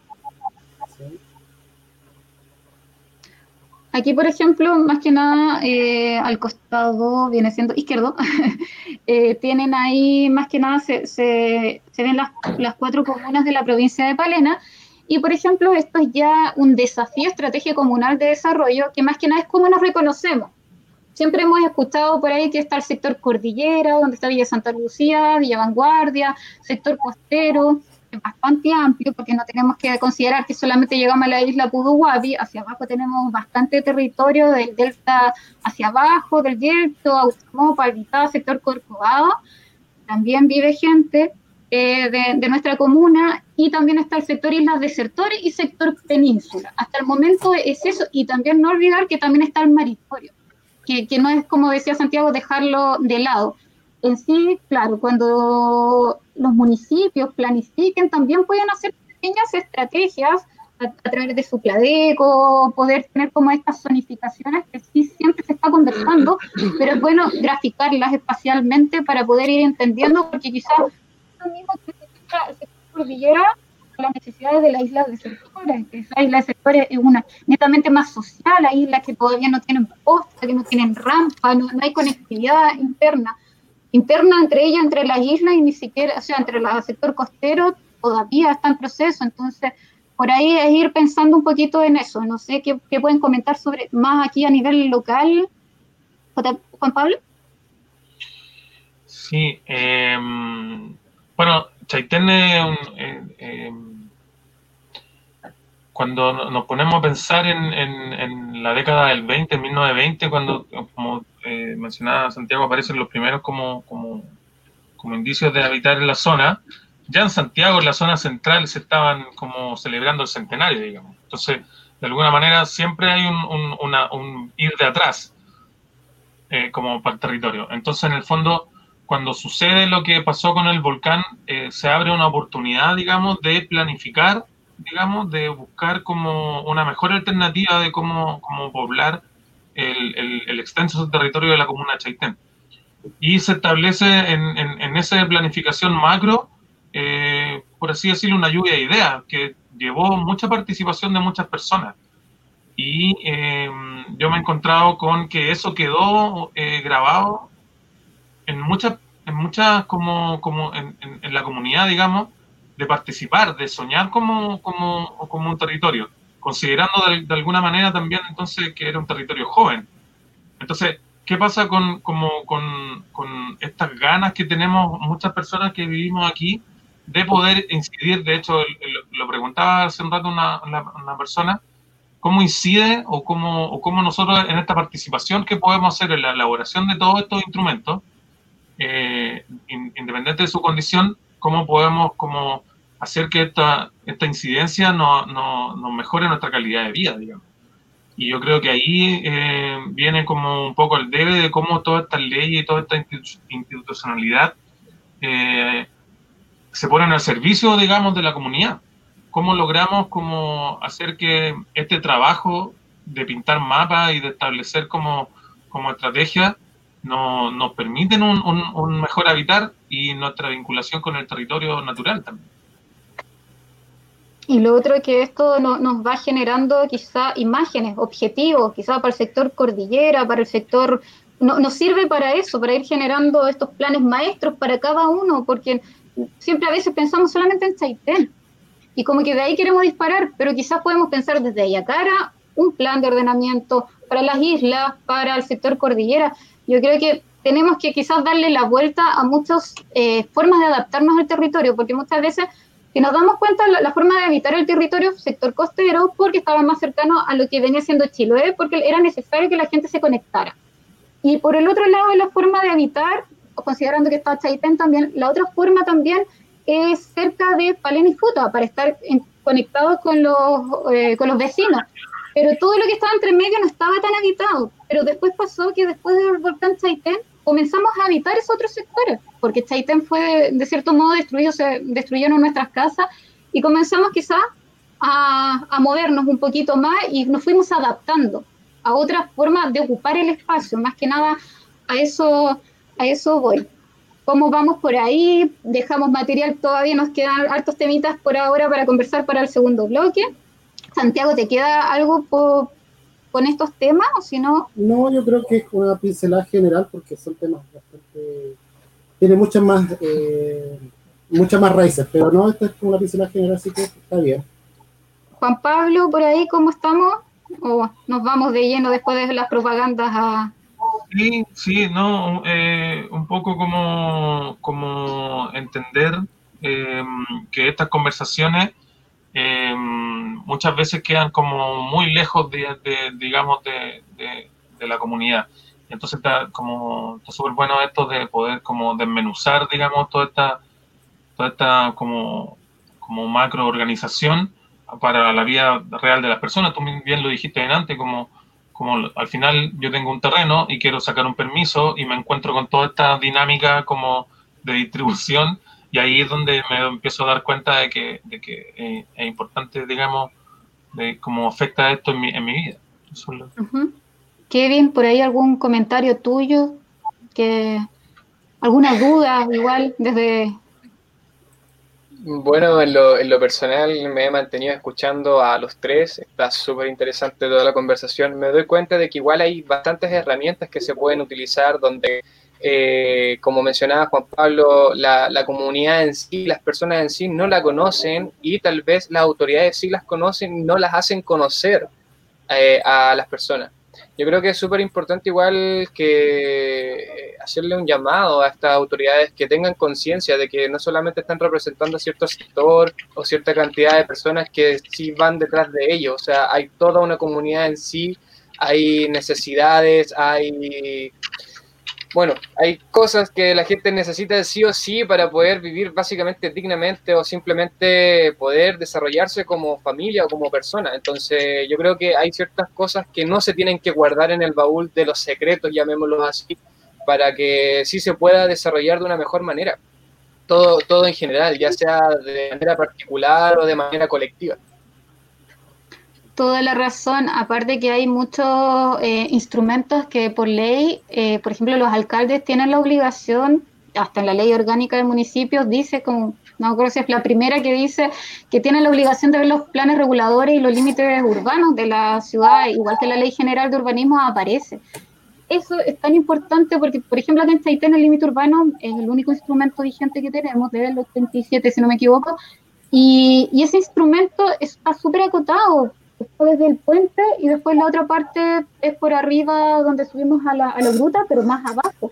Todas las casas que están alrededor no son del límite urbano, es va a costar regularizar, eh, no, por ejemplo, para que tengan alcantarillado, poder ampliar ese límite urbano que está, que, que, que, está establecido quiénes son, de quiénes son las obligaciones para hacerlo, al ampliar un poquito ese límite urbano va a permitir que, que, más gente tenga acceso al alcantarillado, hacia el río, hacia el variante norte, tenemos todo el turismo. O sea, la mayoría de, de, las cabañas, hoteles, y necesitan estar dentro de un saneamiento. Juan Pablo, ¿qué, ¿qué puedes decir antes que pasemos sobre ese tema? Porque igual es súper importante, porque hay sí, mira, el, general ya te dice quién tiene que, que apurar estos temas también. Claro, mira, por ejemplo, eh, llevando un poco lo que tú estás diciendo, hay, entonces estamos hablando de variante norte, digamos, como una calle eh, de Chaitén urbano, pero entonces el, fenómeno del centralismo se, se, produce en, desde Santiago y sus regiones, pero también desde, desde Chaitén, digamos, Chaitén urbano y sus sectores, pues el amarillo, Ayacara, Chana, la isla, Villa Vanguardia, entonces en el fondo eh, uno tiene que tratar de asociarse y, si uno también como entiende esta organización eh, quisiera como establecer de alguna manera un orden, también habría que pensar en cómo todas estas soluciones eh, por toda la carretera austral hasta el porvenir, o sea, hasta, hasta abajo, lo más que se pueda llegar. Todos vamos a tener que tener un, un, carácter de unificación, digamos, porque estos temas se nos van a repetir mucho. Nosotros estamos en un lugar donde hoy día, hoy, en día el suelo más caro de Chile ya no es, ya no está en Santiago, está en el sur de Chile, en Portugal. Entonces, en el fondo, eh, la, la, misma, la, misma eventualidad del, del, de, lo, de, lo, difícil que se está haciendo vivir en las ciudades como más grandes, en las zonas metropolitanas, van a hacer que esta tierra se explote. Entonces, de alguna manera, organizarnos y, y, poder eh, generar como una política, sobre todo en los tiempos de hoy día donde estamos como reorganizándonos un poco como, como nación, eh, son temas que em, em, tenemos que tener una, un pensamiento de futuro. Nosotros somos una comunidad joven y seguramente nosotros vamos a tener que enseñarle a las próximas generaciones, digamos, a cómo habitar este territorio, que es un territorio que nosotros miramos a nuestro, alrededor y vemos en un porcentaje mucho más alto lo natural que lo, que lo, que lo construido, en un porcentaje gigante, digamos. Entonces, de alguna manera, nosotros estamos sentando bases para poder como, como suponer en 200, en 100 años más, esta, este territorio, digamos. Y, y, hoy día estamos como topándonos con dónde está el límite urbano, yo no voy a poder tener alcantarillado. Entonces, de alguna manera, nuestros temas tan como, como, como pequeños y cotidianos, digamos, a la larga tengo que ir solucionándolos porque me va a generar un tremendo problema cuando cuando se quiera habitar más la zona y, yo no pueda decir, oye, aquí tú no, que en el fondo es un tema que no podemos regular, o sea, no podemos suponer un migrante a alguien que venga de Curicó, yo me imagino. Tenemos que como lograr como, establecer de alguna manera un, mecanismo que, no, que nos identifique eh, en el uso del territorio. Nos vamos a ir a unos pequeños comerciales y vamos a hablar ahí, un, va, van a, va a aparecer el tiempo de mañana también, así que nos vamos a un corte chiquitito y ya seguimos ya.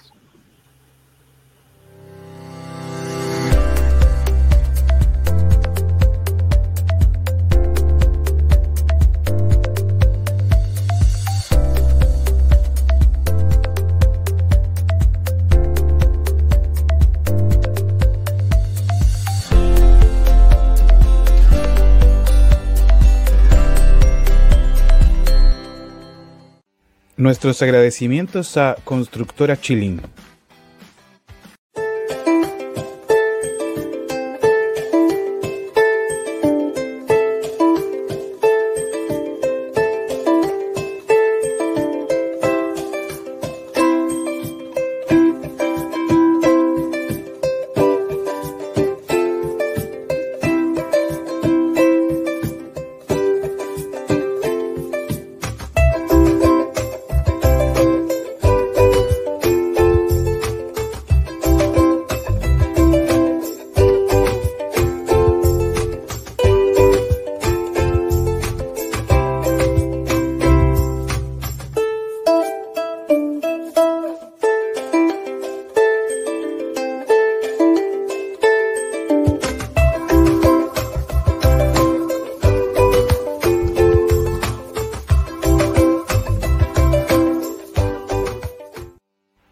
Nuestros agradecimientos a Ventanas Don Teo.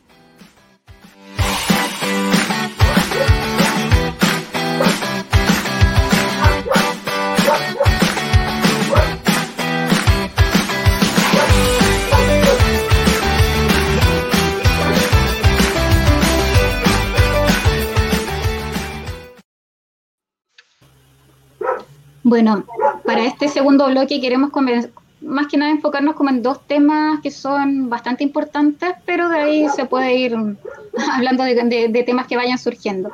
Eh, primero, para comenzar, queremos mostrar un video de, un vecino del sector de Ayacara, de Cerro Mirador, que es Carlos La Rivera, y vamos a ir a ver su video para que después podamos comentar la, la situación de él. Buenas tardes, mi nombre es Carlos La Rivera, soy corona de la península de Huequi, y quiero exponer lo siguiente. Somos un grupo de seis familias que vivimos en un lugar llamado Cerro Mirador. Yo en lo personal estoy hace del año 1985 ocupando este lugar. Y nos hemos enterado por una resolución de bienes nacionales que nuestros terrenos están en venta. Habiendo hecho gestiones para obtener nuestro título de dominio. Eh, entregando toda la documentación que Bienes Nacionales nos pedía. nosotros no bajaremos los brazos hasta obtener algo que por ley no corresponde. quiero recalcar que todo lo tenemos, lo tenían callado los caballeros de bienes nacionales para venderle a, según a personas que, que no son del lugar de, la península, como lo han estado haciendo reiteradas veces. Gracias. La verdad que da una pena tremenda que pasen estas situaciones a, pioneros que llevan mucho tiempo en el territorio haciendo sus solicitudes. Eh, se termina formando este despojo de la misma gente que, que, ha, habitado acá y llega y se, y se, tira a un plan nacional de licitación. Eh, también había un sector de, de, refugio, Isla Refugio, que era de la comuna de Chaitén también que se fue a licitación. El año pasado muchos hicimos noticia igual porque no, supimos al final qué pasó porque había una licitación en el Yelcho, entonces tampoco sabemos si es consultado o no eh, con las autoridades locales, de repente va y se tira esta licitación. Eh, lo que le pasa al señor Carlos también le ha pasado a mucha gente. También queremos recordar que para la catástrofe de Villa Santa Lucía, don Sisto Villega falleció, quien está desaparecido, igual acá se fue sin tener título de dominio. Su papá fue uno de los primeros que habitó Villa Santa Lucía y lo que termina haciendo bienes nacionales se lo traspasa a otro servicio público para entrampar aún más sus solicitudes.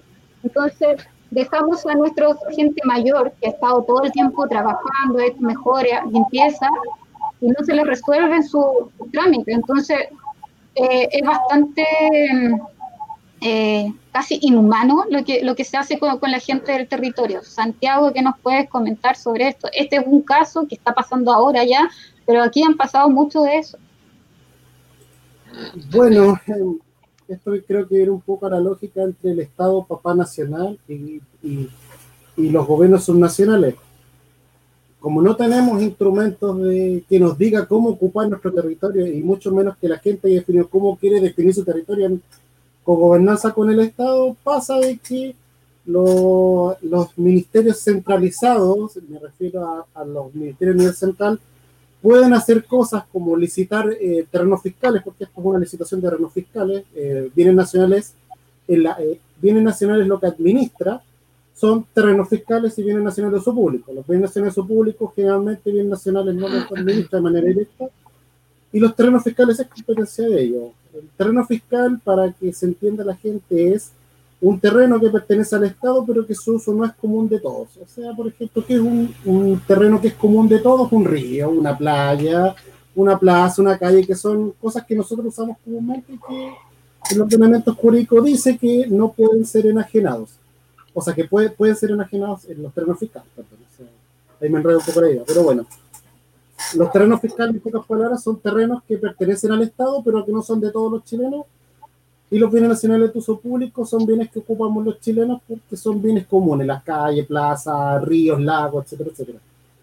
El hecho de que bienes nacionales licite territorio está, es legal, o sea, es legal, es perfectamente legal. Ahora, que sea perfectamente legal no significa que sea perfectamente ético. ¿Por qué? Porque muchas veces estas licitaciones, claro, se hacen desde el nivel central, que tiene la facultad para hacerlo, eh, el Bienes Nacional acá está representado por una seremía que de cierto modo sigue la estrategia nacional y los gobiernos subnacionales no tienen mucha incidencia, aparte de un, oficio que puede hacer el municipio o el consejo regional en su defecto establezca algo. Ahí es, bastante ambiguo en verdad el tema.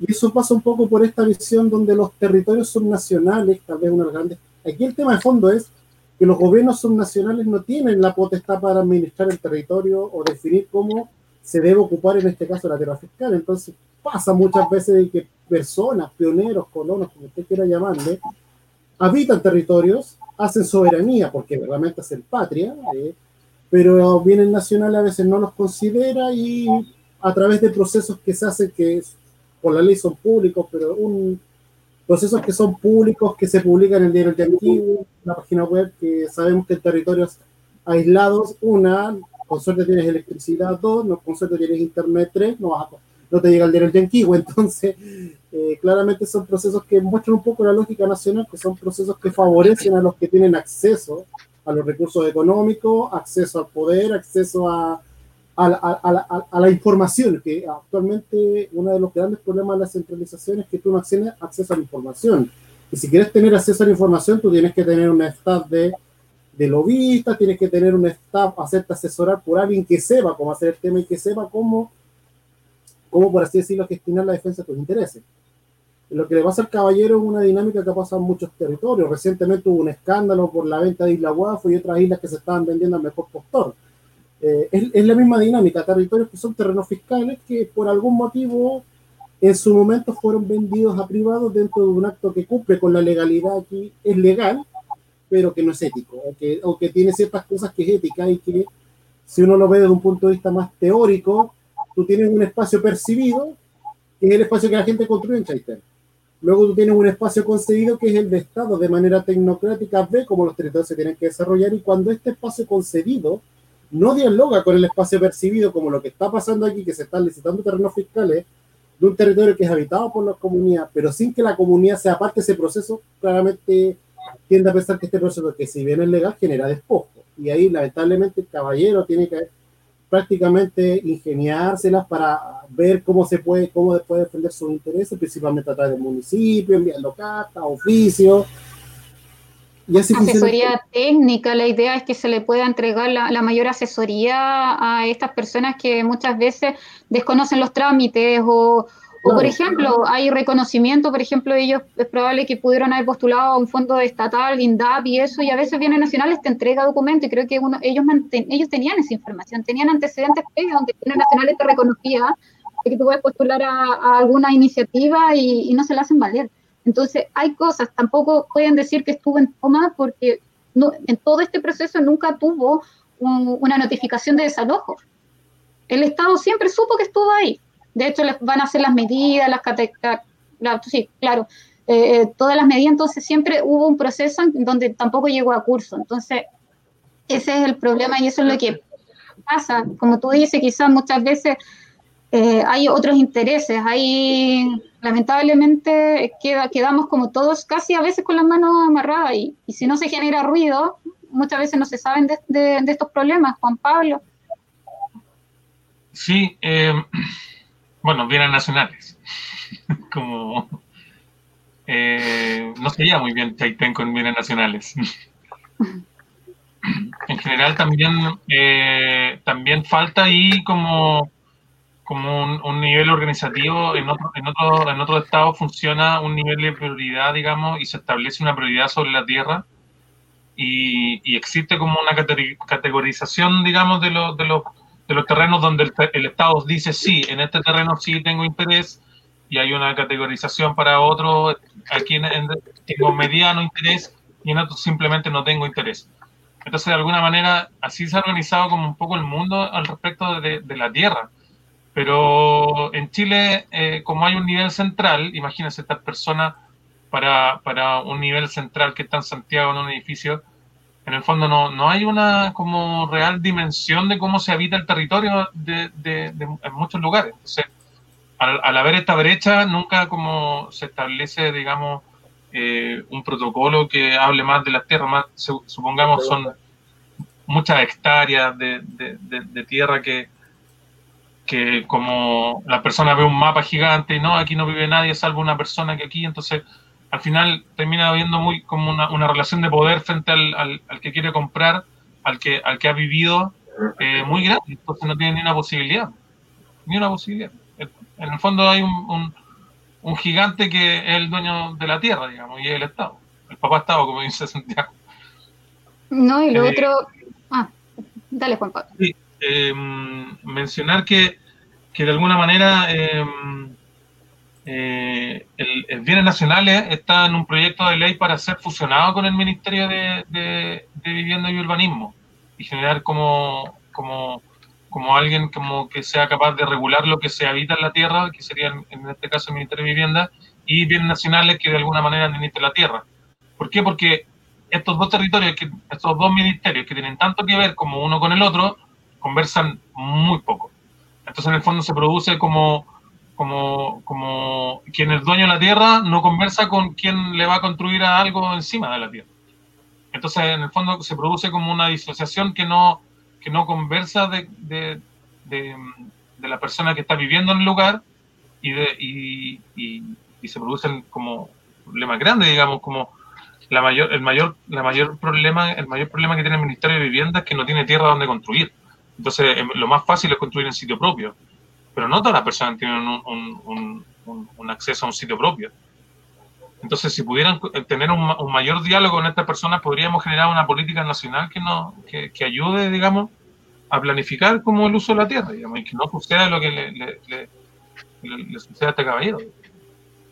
No, y la sensación que queda eh, para, para, la gente local de cada territorio es como esta sensación de arbitrar que todo es arbitrario, porque, porque voy a seguir con el caso de Santa Lucía, que es el que conozco de cerca, eh, te puedo decir que mucha gente mucho tiempo solicitó, entrabaron el cuento ahí con, con, Serviu, y también pasa acá en Chaitén, cuando ya, ya vienen nacionales, no logra sacar a la gente, le meten a Serviu para que el cuento judicial quede ahí más, más atrapado. Pero te doy el caso de Villa Santa Lucía, colono, que ya mencioné, al lado un gringo. El colono venía solicitando y al gringo se lo vendieron. Y los dos con el mismo tipo de uso de suelo. Y eso, tengo hasta las escrituras del gringo, ¿cachai? O sea, tú dices, ¿qué pasó? ¿Por qué? Porque a un, a un pionero, a una persona humilde, no le solucionaron el problema. Lo otro es probablemente que con esto de la descentralización, los gobiernos regionales, cuando gobierno nacional pide recursos a su ministerio y también le pide a los gobiernos regionales. Ya el gobierno regional, por ejemplo, puede tener como prioridad de que bienes nacionales, su primer pedida de fondo tiene que ser prioritario saneamiento de títulos. O sea, puedes comenzar quizás como gobierno regional a colocar estos tipos de, mm, de necesidades de, cada uno de los territorios también. Y lo que tú mencionabas sería ideal porque eh, así quizás como está el CEIA, que es un sistema nacional, de lo mismo que está faltando como para el ordenamiento territorial, porque hay distintos ministerios que no dialogan y falta como un sistema de ordenamiento territorial que sea donde todos todos dialoguen, todos los instrumentos estén de cierto modo. Kevin, por ahí, ¿algún comentario tuyo, comentario de la gente? Sí, Sí, bueno, eh, antes de leerlo, el comentario y la pregunta que tiene un amigo, Juan Alvarado, es eh, que, bueno, en caso personal, igual vengo haciendo memoria cuando era más chico, en mi familia siempre ha existido un terreno en Puerto Chacabuco, a los costados del, de una bahía. La cosa es que eso ha estado por mi familia por varias generaciones. Y resulta de que justo en este sector, que estaba como atrás del pueblo, básicamente en un, en un cerro, eh, llega y se instala una plantarina de pescado. Y como que básicamente nos expropian de nuestro terreno y nos hacen desplazarnos hacia arriba. Y bueno, ahí salió todo legal, que abogados, que todo un y la cuestión, y al final fue una lucha que quedó ahí. Y a mí en lo personal esto me causa molestia, me causa rabia por lo que hemos hablado en capítulos anteriores, que por los intereses, que por la avaricia de otros, eh, pasan este tipo de cosas y se pasan a llevar a las personas. O sea, eso, eso es más que nada, como tú bien mencionabas, Pamela, hay una familia de pioneros, hay todo un tema cultural, hay algo ancestral, hay un montón de, hay todo un mundo que por el hecho de tener solamente un cargo, eh, pasan por encima y no les importa nada. En vez cuando debieran de ayudar a estas mismas personas, se convierten en sus enemigos. Entonces, eso a mí me causa mucha molestia por el hecho de que cómo pueden ser así en el sentido de llegar y pasar a llevar a una persona como si nada. Y como tú mencionabas, o sea, eh, le quitamos el terreno a esta persona pionera, pero se los vendemos a un gringo que trae los millones en la maleta. O sea, no. Eso me, me disgusta harto. Y bueno, el comentario de Juan Alvarado Torres dice: ¿Qué pasa en ese caso cuando se cumple con todos los antecedentes solicitados para hacer la regularización? Esos antecedentes y esos antecedentes no llegan a nivel central. ¿Por qué en este caso se toma la decisión de licitar? No sé si alguien quiere responder. todos tenemos esa duda. Sí, yo creo que va, dentro de una duda lo que uno conoce, de que hacen planes nacionales de, de infraestructura, plan nacional de, o sea, es como que en la bajada central y las regiones acaten. Cada, cada seremía tiene que acatar el plan nacional y están casi obligados para cumplir metas más que nada. Eso es como a nivel general lo que yo conozco y que es realmente lamentable porque desconocen cómo son los territorios y qué es lo que quiere el territorio este caballero no creo que no es solamente él, por ejemplo, son cuatro o cinco familias más que son toda su descendencia. Entonces, es bastante complejo. Es complejo. Creo que tenemos otro pueden pasar que sí, mira, el, caso es súper simple. Eh, supongamos que tú, a cualquier acto administrativo, tú cumpliste con todo y si el, órgano no, no se pronunció, lamentablemente solamente te queda recurrir a la al, ordenamiento jurídico, sea los tribunales a través de un juicio civil o, o por chaloría que establezca qué pasó acá en la investigación. Eso es lo que uno puede pasar porque en el fondo el, todo acto administrativo, sea cual sea, esto, este caso está hablando del dominio, pero cualquier acto administrativo que si se cumple con el procedimiento y no se llegó a la dictación del acto terminal es porque algo pasó en el promedio algo pasó y ese y el quien tiene la facultad de decir qué pasó acá es una facultad que le compete en este caso a, a través de una investigación civil o a través de Contraloría que Contraloría investiga, bueno, pasan acá, porque si en teoría, si supuese el caso que acá había una, una persona que estaba tramitando cierto acto eh, y tenía todas las condiciones que tú necesitaste la terminal, ¿qué pasó acá? ¿Qué falló? Eh, es así el tema. Eh, es un tema de procedimiento administrativo donde hay principios administrativos que es la celeridad, que tú tienes que actuar con eficiente, velando por el interés de, de la población, que eso dice la base de procedimiento del Estado. Entonces, cuando tú te ves en situaciones así, tú tienes que, lamentablemente, recurrir ya a lo que dije, a, otros que investiguen. Claro. El otro que sucede que también están estos silencios administrativos, porque mucha gente que solicita y está en proceso va y va y hace la solicitud.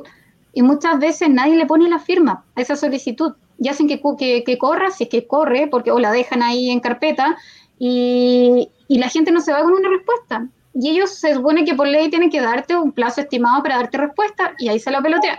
La gente tiene que empezar con ley de transparencia, por los tiempos, mucha gente no conoce lo que es la ley de transparencia, a mucha gente se termina cansando de ese proceso para hacer el seguimiento a su misma solicitud. Entonces, ¿qué pasa? Esos silencios administrativos muchas veces son los que hacen un gran daño a las personas.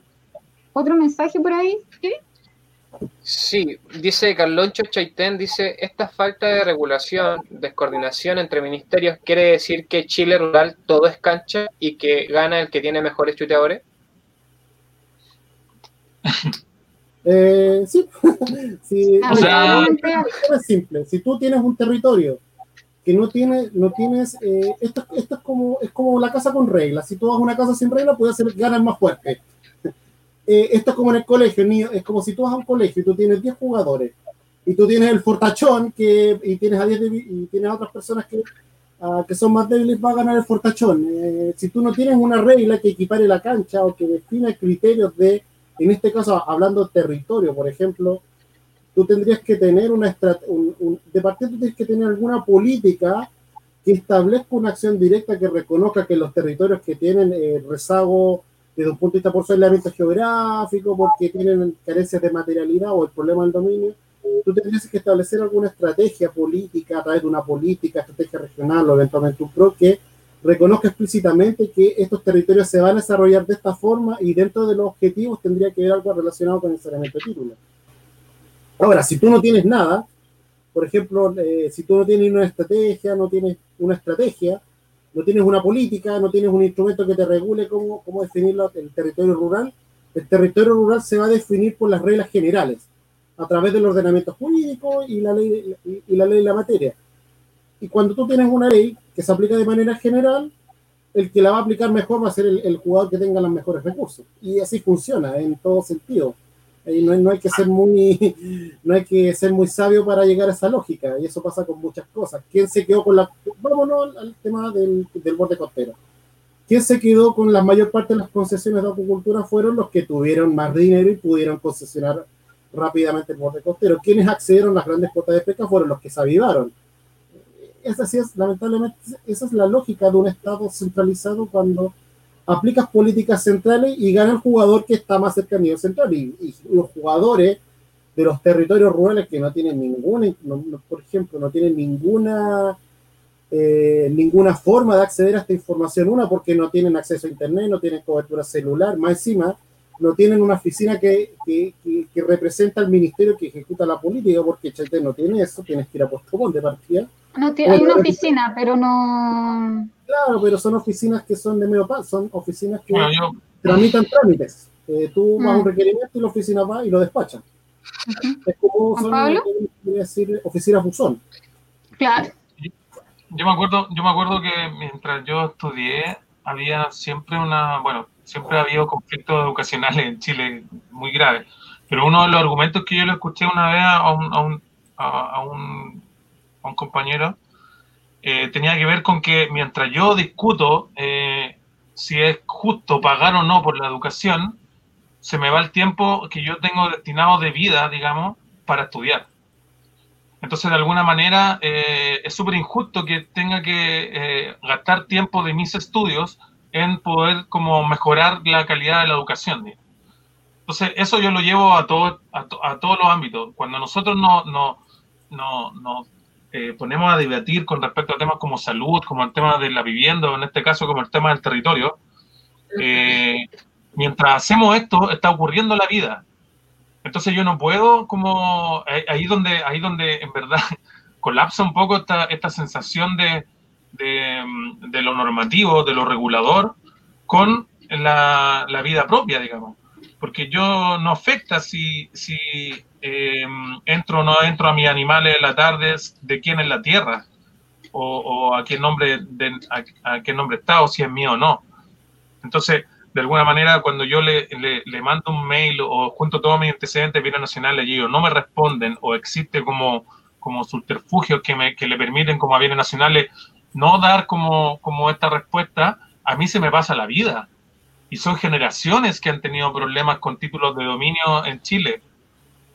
Kevin, Kevin hablaba hace un rato de, de, que su familia por generaciones tuvo esta dificultad. Entonces, a mí me llama la atención cómo, cómo es posible que estos temas hay gente que se muera sin soluciones, o, ni siquiera una solución, pero con, como con un marco que le permita ir avanzando en estas tramitaciones. Entonces, ¿qué es lo que pasa? Cuando, cuando se impone este modelo que, que menciona e, este caballero en el comentario, en el fondo, no es que yo, como que todo sea cancha, digamos, existe el marco regulatorio, Chile tiene, Chile tiene leyes, Chile tiene normas, Chile tiene como de alguna manera todo esto, pero ¿qué es lo que pasa? uno se encuentra con esta normativa cuando requiere una solución. Entonces yo quiero comprar un terreno o necesito como vender un terreno y ahí yo voy a donde está la institución que me va a como permitir o no permitir esto y ahí me encuentro con la normativa. Entonces ya, y ahí hay un monto, porque por supuesto tiene que haber un profesional asociado para que pueda como llevar este trámite y resulta que este profesional requiere de otro profesional y al final eso es lo que va haciendo la diferencia. Yo no puedo eh, pelearle al Estado porque el Estado es plantas y plantas de edificios llenos de gente que están dispuestas como a hacer toda una tramitación para que quede todo en norma, pero yo soy una persona que tengo que destinar un tiempo extra para poder hacer estas tramitaciones. Entonces se produce una disociación en, en, en cuanto a lo que yo sé que tengo que hacer frente al Estado, que en verdad le ha pasado esto un montón de veces. No podemos seguir esperando que, mm, que la falta de regularización nos detone o, no, o, no, o, no, o nos eh, acuse cosas que necesitamos saber desde ya. Tenemos suficiente información como, como nación o como territorio para eh, entregar una política pública de, verdadera y, de verdad soluciones. Eh, a lo mejor en, en, zonas metropolitanas no existe mucho este problema con bienes nacionales porque la mayoría de la tierra es privada y punto pero en estas zonas donde, la, donde gran parte del territorio es fiscal, digamos, eh, por supuesto que vamos a tener que seguir con, esto, con estas dificultades. Y la gente sabe que puede ir a un terreno, habitar cierta cantidad de años y solicitarlo. Eso todos lo saben, por lo menos es, de común como, como saber. Y, y, jugársela por ese camino, digamos, eh, no es algo que nosotros tengamos que llevar por orgullo porque no tenemos que ser como, como vivos, no hay que avivarse acá, no es necesario, no, no tenemos que tener esa postura como ciudadanos como de que hay que ganarle al Estado, me parece como pésimo, digamos, sin decir, hay que, le estamos tratando de ganar, hacer un gallito a un Estado, imposible, no tenemos cómo, tenemos que ser parte de él, digamos, el Estado debería contar con nuestro, como, nuestro conocimiento de la regularización para poder ordenarnos, es justo al revés, el Estado nos ve como enemigos y nosotros vemos como enemigo al Estado. Cuando deberíamos ser, hacer un trabajo colaborativo, digamos, las leyes están para ampararnos, no para destruirnos. Esas son cosas que a mí me llaman, me llaman mucho la atención de estos temas. Entonces, al final, ¿qué es lo que le pasa a don Carlos? Siente que le están destruyendo su vida.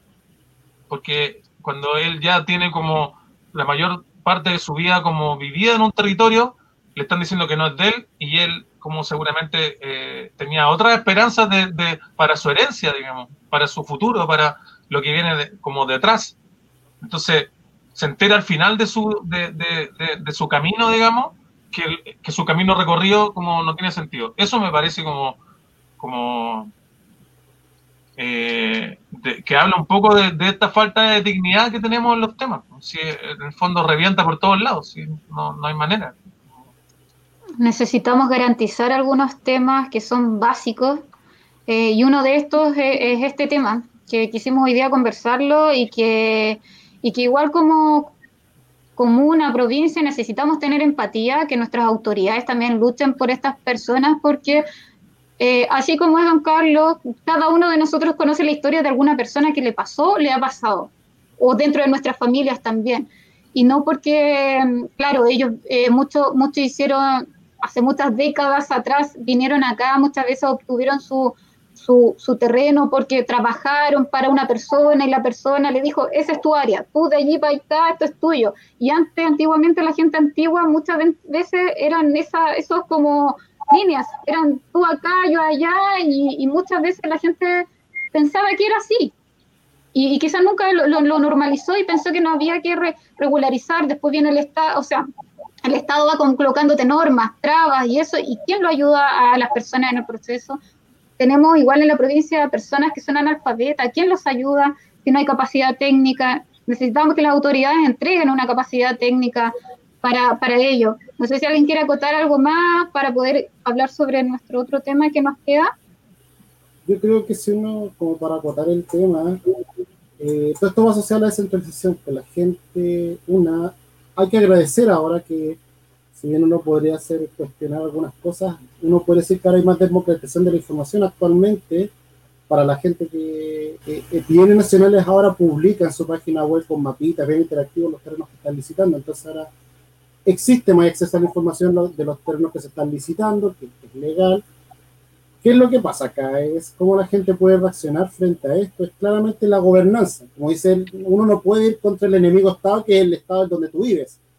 Lo que tú tienes que ver a través de la descentralización es justamente cómo tú te organizas a través de la descentralización y cómo ocupa esta descentralización, que es que tú como ciudadano, que tú como habitante del territorio te organizas para elegir representantes que van a representar lo que tú piensas y lo que tú necesitas y va a trabajar en conjunto con ese representante, sea quien sea, para ver cómo, cómo planificas mi territorio desde un punto de vista, cómo defino el uso del territorio y cómo voy definiendo políticas que vengan a reconocer las necesidades de mi territorio. Está bien, eh, veamos lo productivo, por supuesto, pero veamos estas cosas que, generalmente están invisibilizadas de la planificación, que son los temas de la ocupación irregular del territorio. Eh, ahora nos vamos con, vamos a hablar un poco de gestión de riesgos de desastre y nos vamos a ir con un video para que podamos comentar después. El tema es que eh, nosotros estamos creando una brigada de, emergencia con vecinos, amigos, y eh, no bajo el alero de, organizaciones de gobierno, porque el tema de la burocracia y toda la cuestión al final en vez de llegar a primera hora, en primera ayuda, como primera instancia, eh, más que nada atrasa el, el, se el rápido actuar. Eh, por ejemplo en el, tema del amarillo, que nosotros llegamos a las 5 y media de la mañana a buscar y recién la ayuda que nos ofreció la ONEMI y todo llegó el helicóptero a las 2 de la tarde. y nosotros ya para eso ya estábamos a las 9 de la mañana, estábamos arriba en las termas sitiados y, y buscando.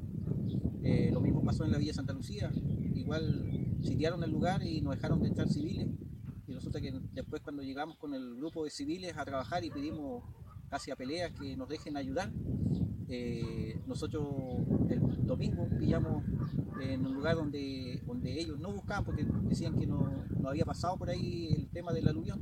Eh, pillamos el día domingo cinco cuerpos en, la mañana.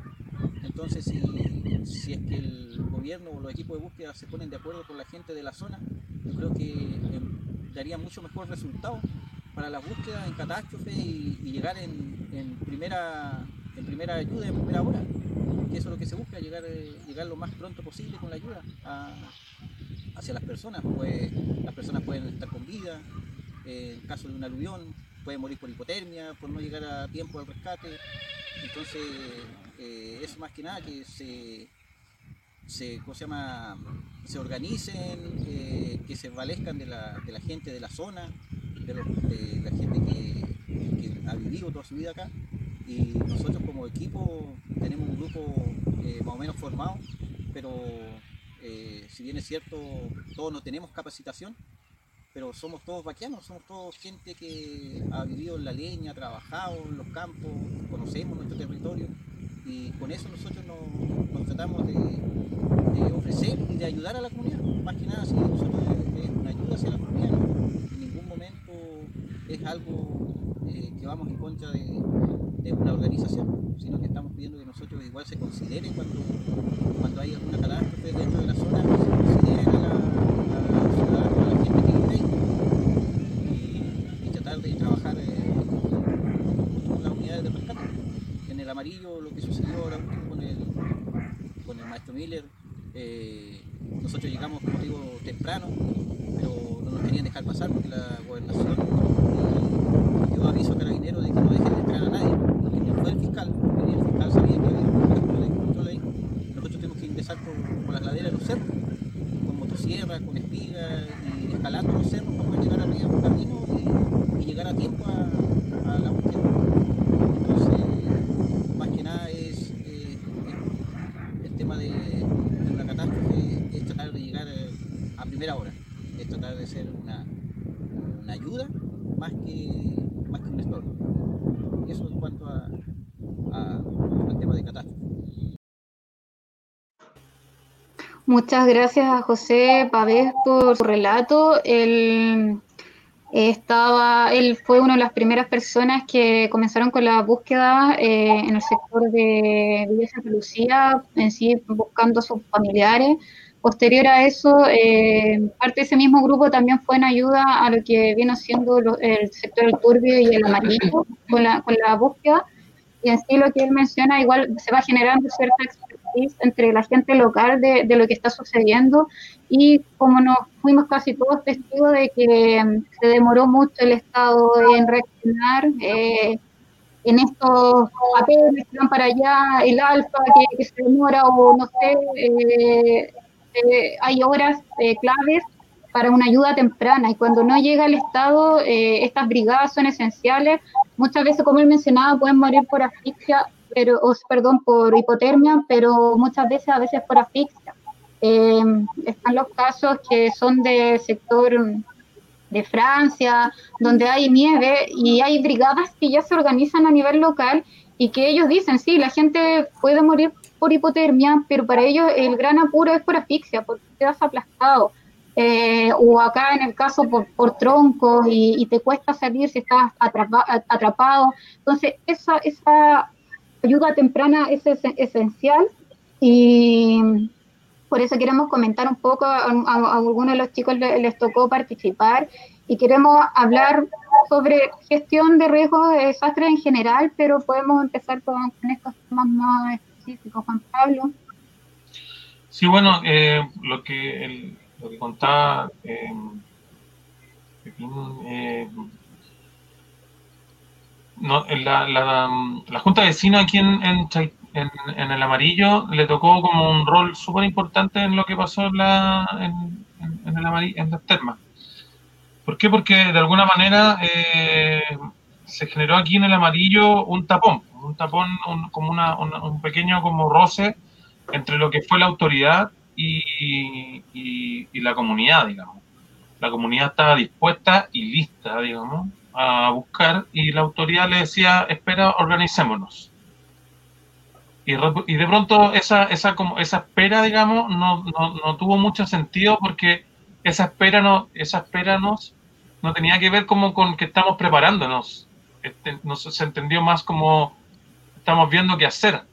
Y ese fue, yo creo que una, una un, un, punto bastante como, como, negativo en esto, porque la manera de, de, ser inmediato, la comunidad fue mucho más inmediata. O sea, se notó demasiado la, que la institucionalidad, el centralismo, digamos, del que estamos hablando, desde Santiago, Puerto Montt, incluso en este caso Chaitén urbano, digamos.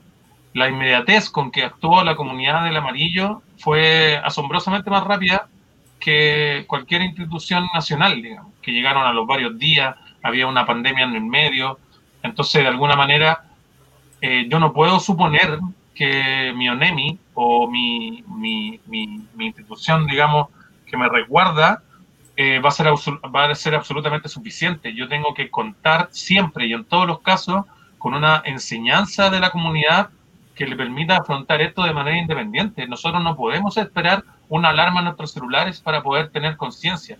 Existen eh, por generaciones, ahora tenemos celulares incluso, pero por generaciones en los cerros de Chile, en Concepción, por ejemplo, cuando temblaba la tierra, la gente naturalmente subía a los cerros sin mediar operaciones DAISY o planes de enseñanza. La gente tenía aquello interiorizado, digamos. Entonces yo eh, siempre he dicho que en Chile no hay lugar seguro, o hay muy poco, y son muy caros, pero en general siempre estamos como, como cerca de un volcán o en un nivel de, de, inundación, de inundación de algún río o del mar, siempre estamos como, eh, y, tenemos placas subterráneas y placas de Nazca metidas ahí como que nos va a hacer temblar siempre la tierra. Entonces, de alguna manera, esa espalda que nosotros le damos como al riesgo en Chile es la que nos tiene como siempre dependiendo de la institucionalidad y de, y de, y de, lo, y de las organizaciones establecidas para, para, ir en nuestra ayuda. Pero lo que sucede, lo que sucede aquí en Chaitén y la, y la conformación de esta brigada de, la que, de, que nos habla el y, y, y, el grupo 2, por ejemplo, que también fue otro, otros chicos que también tuvieron como, como, tuvieron como un nivel de organización, habla de que nosotros tenemos, a raíz de también de, de lo que pasó con el volcán, una concientización, digamos, del desastre mucho más elaborada, tenemos mucha más conciencia. Me ha tocado trabajar tres años en un proyecto que busca ser un vigía del volcán Chaitén, lo que es el museo sitio. Eh, entonces, de alguna manera, entender, reconocer el, el, riesgo eh, socio, socionatural, digamos, porque esto es la naturaleza. Si no estuviéramos los humanos acá, esto sería absolutamente como natural, digamos. El desastre se produce porque está el humano viviendo cerca o asociado a él. Entonces, eh, tenemos que seguir enfrentándonos a, que van a seguir sucediendo cosas y tenemos que estar listos. Y esto no es dejar la botella de agua, aunque es bueno dejarla, pero me refiero como, como, como, como de corazón preparado para que mm, las cosas funcionen y tener como una conciencia colaborativa, insisto, qué pésimo para, para, para una sociedad eh, estar como en contra de quienes nos van a ayudar, que son, que más encima se pagan con nuestros impuestos. Entonces, en el fondo, esta, esta, esta relación entre el, entre el Estado y entre el gobierno y, y, y las comunidades que requieren como una, una ayuda en algún momento, no puede ser con roce. Es, terrible. Es como nosotros deberíamos fluir eh, en, la ayuda de cuando se necesita de cualquier persona, no con teletones, al final, después, para mejorar, tenemos que ser como inmediatos y eso tiene que estar como, como organizado. Y somos capaces, es que, insisto, no necesitamos como, como estudiar esto, no ha pasado muchas veces y nos va a seguir pasando. Yo creo que somos secos en ese sentido, pero nos cuesta un poco reconocernos y trabajar en equipo. Eso es sin duda un problema grave que más encima se necesita que, sea rápido. claro, ya, ya, ya en Chaitén hemos desde el 2008 y antes que igual hubieron aluviones en, en Ayacar y en, otros sectores, ya estamos de a poco ya y somos conscientes del riesgo y de las amenazas que tenemos. Muchas veces no conocíamos la amenaza, el 2008 no conocíamos la amenaza y ahora ya somos conscientes de ella. Eh, aún así, la gente tiene una expertise como más local, pero el Estado tiene obligaciones también. El Estado, por ejemplo, nuestros encargados de, emergencia tienen que ser personas expertas, porque de, ellos muchas veces dependen las, la vida de las personas, como también los enseres de mucha gente también, pero especialmente las vidas, y tienen que estar conectados 24/7. Muchas veces acá en que se le entregan otras funciones, están, están en el departamento de algo, después en otro departamento y aparte es el, encargado de, de, riesgo y que muchas veces no tiene una expertise y es eh, está como por una razón política y sucede acá o muchas veces no los puedes contactar en emergencia porque vive en una zona que no, no tiene, por ejemplo, eh, señal. Son cosas que sí han pasado dentro de todos estos años en Chaitén. Entonces necesitamos, por ejemplo, que la alerta temprana, porque después la emergencia tiene otra, prevención o más que nada mitigar, eh, informarnos, después está la parte más de rehabilitación, reconstrucción, que son otras. Ahora más que nada estamos igual bien enfocados en lo que es alerta eh, de ayuda temprana. Santiago. Mira, lo que pasa en Chaitén es como el ejemplo de el desconocimiento del propio Estado como administrador del territorio del territorio que administra. Y esto es por la base centralizada. Chaitén es un laboratorio de la ineficiencia en la planificación del riesgo, que va a ser uno de los temas que los de la descentralización va a tener que necesariamente considerar a la hora de establecer la nueva estrategia regional de desarrollo, los nuevos, el PRC, asumiendo que Chaitén haga un nuevo plan regulador, la municipio va a tener que considerar la hora del riesgo, lo va a tener que considerar de cierta manera el, el PRO, el Plan Regional de Ordenamiento Territorial, porque en teoría la Política Nacional de Ordenamiento Territorial tiene un alineamiento asociado a los riesgos naturales y tienes también la Política Nacional de Gestión del Riesgo. Lamentablemente la gestión del riesgo es centralizada porque tenemos una política que es la ONEMI, dependiente del Ministerio del Interior, tiene la ONEMI oficinas regionales que básicamente coordinan a nivel regional el caso de que hacen lo que se llama el monitoreo temprano. Ahora, cuando ocurre una catombe, un desastre natural, cualquiera sea su causa, eh, lógicamente en territorios apartados como Chaitén la ayuda no va a llegar y muchas veces la persona que está encargada de, de velar por la gestión no va a tener idea porque a veces no es del territorio. Y pasa lo que pasa con los lugareños, que los lugareños sí conocen el territorio, saben dónde ir, saben cómo actuar, y el problema es que, claro, como tú tienes una visión centralizada, claro, va a decir, oye, como yo he estado centralizado, si yo no soy capaz de hacer esto, ¿cómo estos lugareños lo van a hacer? E ese es el tema. y Chaitén ha sido un, mal ejemplo, primero por la erupción volcánica. El volcán Chaitén, cuando se, se, tenía el debate si era o no era un volcán, el debate absurdo, los geólogos lo sabían, pero las cartografías, si uno ve las cartografías antiguas, el, volcán chileno aparece como cerro, y eso está en los libros escolares, está la, hasta la guía de Turistel, o sea, digamos a niveles insólitos de eso. Respecto a, los aluviones, nunca, si bien los geólogos saben que Chaitén es un territorio que ocurrió muchas eventos en masa, la gente no tiene idea. Por ejemplo, no tenía un sistema de alerta, sirena o algo que dijera, oye, hay un aluvión, ¿hacia dónde tengo que evacuar? ¿Qué tengo que hacer en caso de aluvión? Eh, cosas así pasan lamentablemente y pasan porque no ha habido una planificación adecuada del riesgo y como el municipio de Chaitén no tiene recursos porque son municipios chicos, el, presupuesto que tiene Chaitén como municipio para hacer sus funciones no le alcanza porque ¿qué va a cobrar? Los municipios se financian por las patentes, por los permisos de circulación, por las contribuciones en Chaitén, por su característica local gran parte de las propiedades están excluidas del pago de contribución, así que el, dinero que recauda Chaitén es muy poco en función de sus gastos básicos y por eso depende de un fondo común municipal.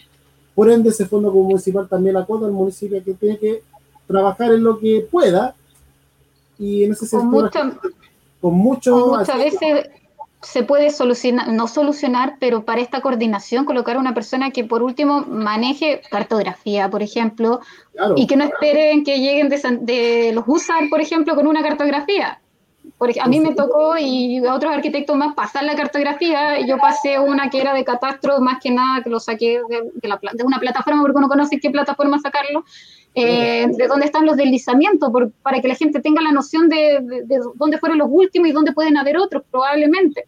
Entonces, nosotros le entregamos, nosotros le entregamos a los users que llegaron de Osorno aquí en el amarillo los dos días cuando llegaron los users, nosotros le entregamos toda nuestra información que ya, ya teníamos ya georreferenciada. Claro, yo, yo, envié la que era del I de los lagos, más que nada, que es de, del catastro de todos los deslizamientos, que hay puntos que son más críticos y por último para que se sepa. Pero eso lo tiene que entregar un encargado. Entonces, por ahí va que una buena coordinación, que, que el encargado, claro, que te designen rápido qué persona va a ser la, la que va, va a ser la responsable porque para, para la, eh, esta política nacional de protección civil, claro, hay algunos que ya están, por ejemplo, el intendente, pero igual tienen que designar rápido para, para quién va, a ser y, que estos alfas se levanten rápido también para que accionemos igual. Eh, Kevin, por ahí tu, tu opinión con respecto a, a esto. Bueno, eh, nuevamente lo estaba escuchando solamente. Eh, a mí me tocó participar de lo que fue el eludión del sector el amarillo, de hecho estuve ahí colaborando con JP y todo, y formo parte de lo que, del grupo que mencionó JP, que es Grupo 2, que es un grupo aparte del vecino José, que ellos, como él mencionó, son considerados como vaquianos, que yo creo que lo que me sorprendió del mensaje, a pesar de que estaba hablando de las catástrofes, fue que él estaba haciendo el llamado a las autoridades de que, bueno, de, perdón, es que me da rabia, que los consideren. Sinceridad, sinceridad que, los consideren, o sea, es las primeras horas son vitales, son vitales al momento de alguna catástrofe, independientemente sea la que sea. Y eh, puede ocurrir eso, como mencionaba Juan Pablo, de que te dicen, sí, organicémonos, y al final pasa horas y horas y horas y días donde llegan los especialistas, donde las personas ya tienen un reconocimiento de la zona de la catástrofe y todo, y básicamente le entregan el material y después dicen, bueno, hay que, eh, esto es lo que, esto es lo que se hizo, y como que entran entre el tema de la institución y todo, entonces eh, se me salió la palabra por lo mismo, porque eh, me causa molestia en el sentido de que las autoridades en sí no consideran a, a las personas a cuales representan, o sea, es algo, no sé, no sé cómo explicarlo. Eh, es súper complejo lo del tema de los catástrofes naturales y yo creo que es algo súper importante y una misión que tienen todos en general, hasta me incluyo, que aprendamos a conocer el lugar donde vivimos y dónde planeamos, eh, planeamos vivir también, porque no estamos ajenos a nada, no estamos ajenos a que pueda ocurrir un terremoto o que tengo una casa al lado del cerro y justo se me cae ese lado del cerro y después seguramente nadie se va a enterar que ya no estoy ahí hasta que vayan a ver de vuelta y digan, oh, ¿qué pasó acá? En carretera austral, yo llevo mucho tiempo viajando por carretera austral porque, bueno, soy de la región de Aysén, vivo acá en Chaitén, mis papás viven acá, entonces me traslado siempre. Y cada vez que viajo veo por lo menos cinco derrumbes nuevos en distintas zonas, entonces es algo muy común entonces hay que aprender a vivir, o sea, hay que aprender a conocer la zona en la que vivimos, hay que aprender a concientizar además sobre la zona que vivimos. En el colegio es súper importante que les digan a los estudiantes sobre la zona en la que viven y les enseñen sobre las zonas de seguridad.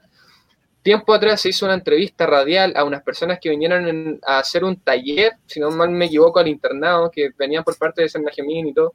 Y yo les mencioné, en otras localidades del país existen alarmas en las calles existen alarmas, existen los letreros donde te dicen, están las marcas en las calles donde te dicen, esto es zona segura. Por ejemplo, en Aysén. deberíamos tener todo eso ahora ya. ¿Se acuerdan como esta semana como para, hacer como toda la información del año? yo, digo, que eso, yo digo que eso va más allá de los letreros, deberíamos tenerlo interiorizado. Claro, y por eso hay a veces errores porque durante esta semana se hiperventilan las cosas, que es del riesgo, y salen falsas noticias por ahí. Por ejemplo, hay justo estábamos enfocando el volcán Chaitén, estaba como, como se ha mantenido siempre hasta el momento. Creo que tenemos, igual hay una pregunta. Sí, dice, eh, parece que en Chile hacemos solo respuesta a los hechos, no hay gestión de riesgo a nivel de gobierno ni a nivel de personas. siempre la respuesta, pero el trabajo de tomar conciencia del riesgo y hacer con eso no me encaro, ¿no?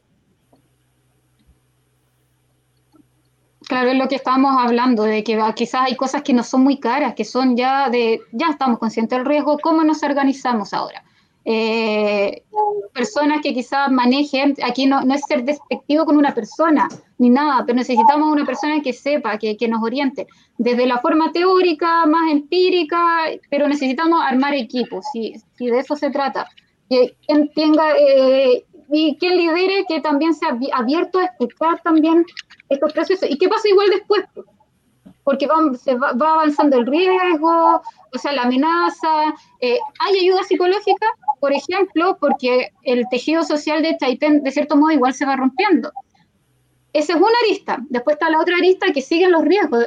Yo recuerdo antes del 2008, Chaitén era súper resistente. Llovía, llovía, llovía y aguantaba.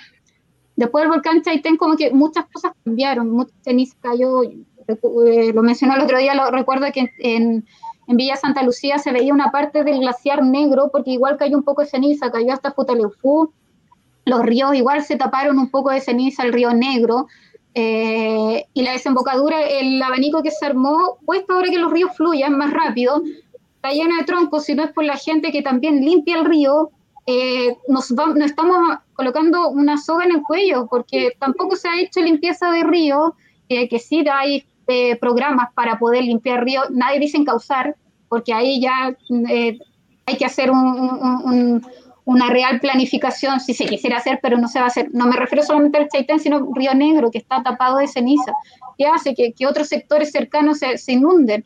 Entonces, no estamos como otros riesgos que podrían como irse limpiando y solucionando, limpiando los troncos eh, para que no se formen diques.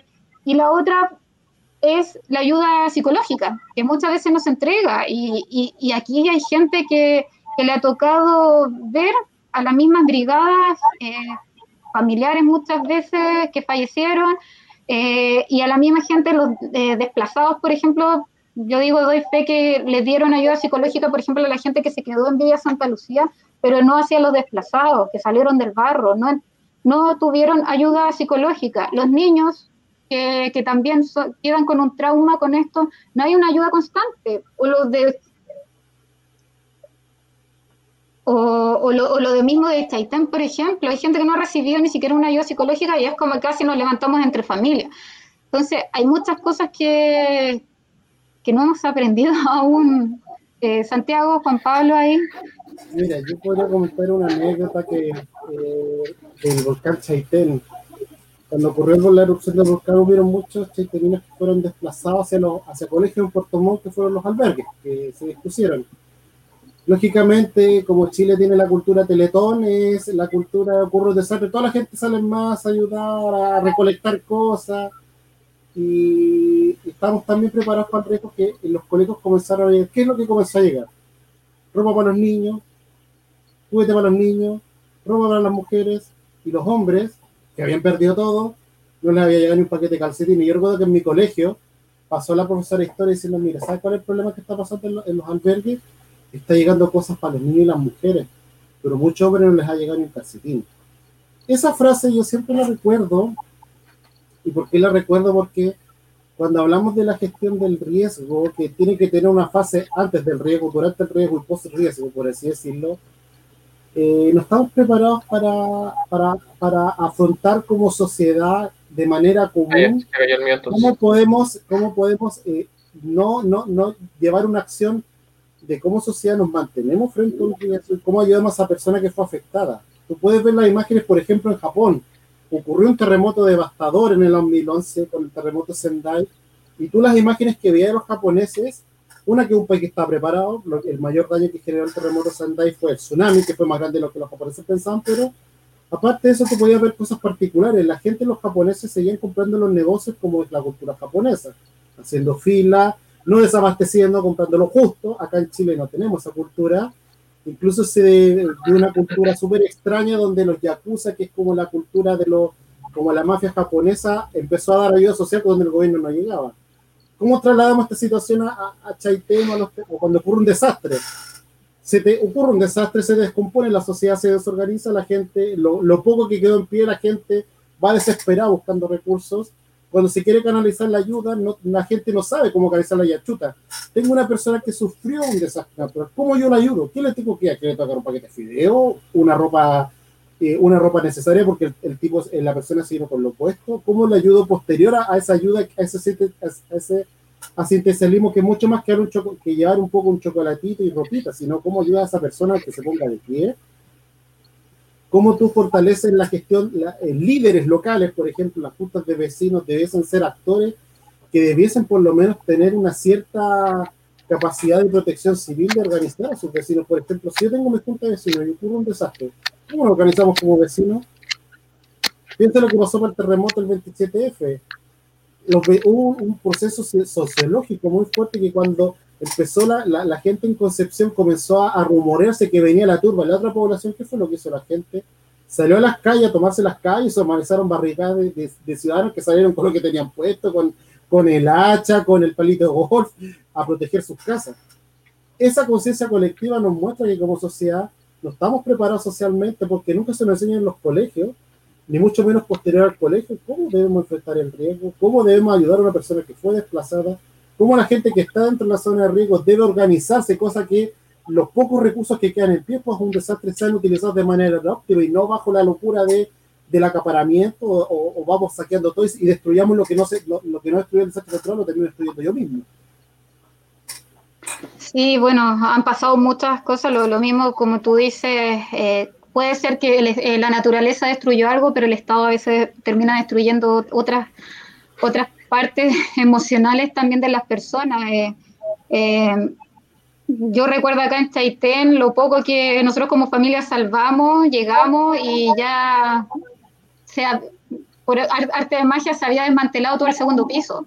Cuando vi igual turistas sacando cosas de mi casa casi como, como un regalo, o sea, como un recuerdo de Chaitén. Entonces, eh, fue como, fue bastante fuerte vivir eso. Eh, muchas veces eh, se desconoce igual, por ejemplo, los que vivieron el proceso de desplazados también en Villa Santa Lucía, eh, que se entiende que hay damnificados directos e indirectos y, se invisibilizó mucho a los damnificados directos en Villa Santa Lucía, que son los que levantaron el decreto de catástrofe, o sea, por tus 20 casas, porque lo dice el decreto, eh, se levanta el decreto, que se destruyeron por los tantos desaparecidos, se levanta el decreto.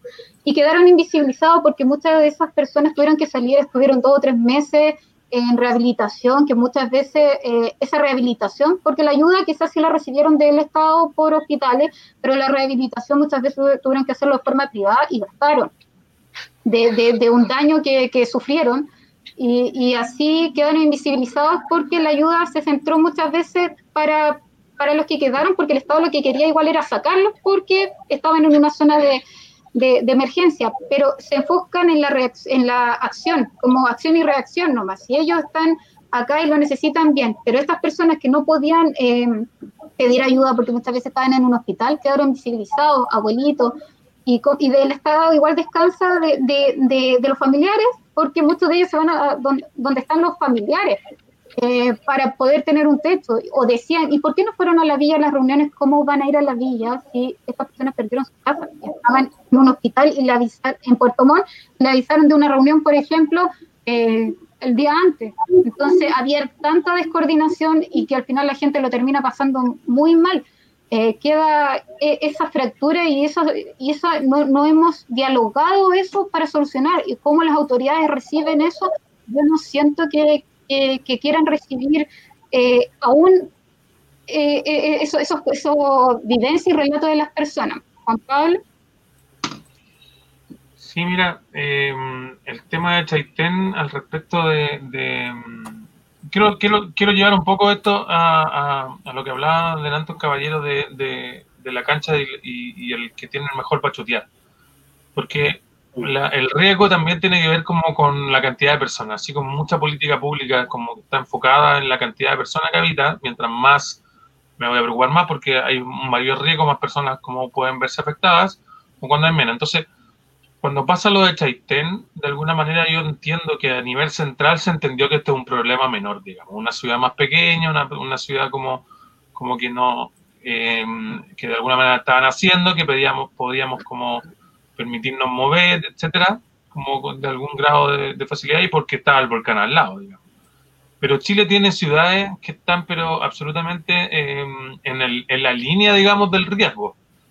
Entonces, pero son ciudades que es mucho más difícil como, levantar esta, esta, este, mm, esta, esta dinámica, digamos. Entonces, por ejemplo, Pucón, está eh, Puerto Montt también, que tiene un volcán al lado, que están estas terrazas. Entonces, de alguna manera, hay una condición de riesgo en ciudades que están mucho más consolidadas y son más grandes, pero no se habla tanto de esas ciudades. Entonces, de alguna manera, ojo ahí, porque porque no somos, no, no, no, no somos, no tenemos el más grandulón, digamos, para poder como competir con estas como condiciones de riesgo.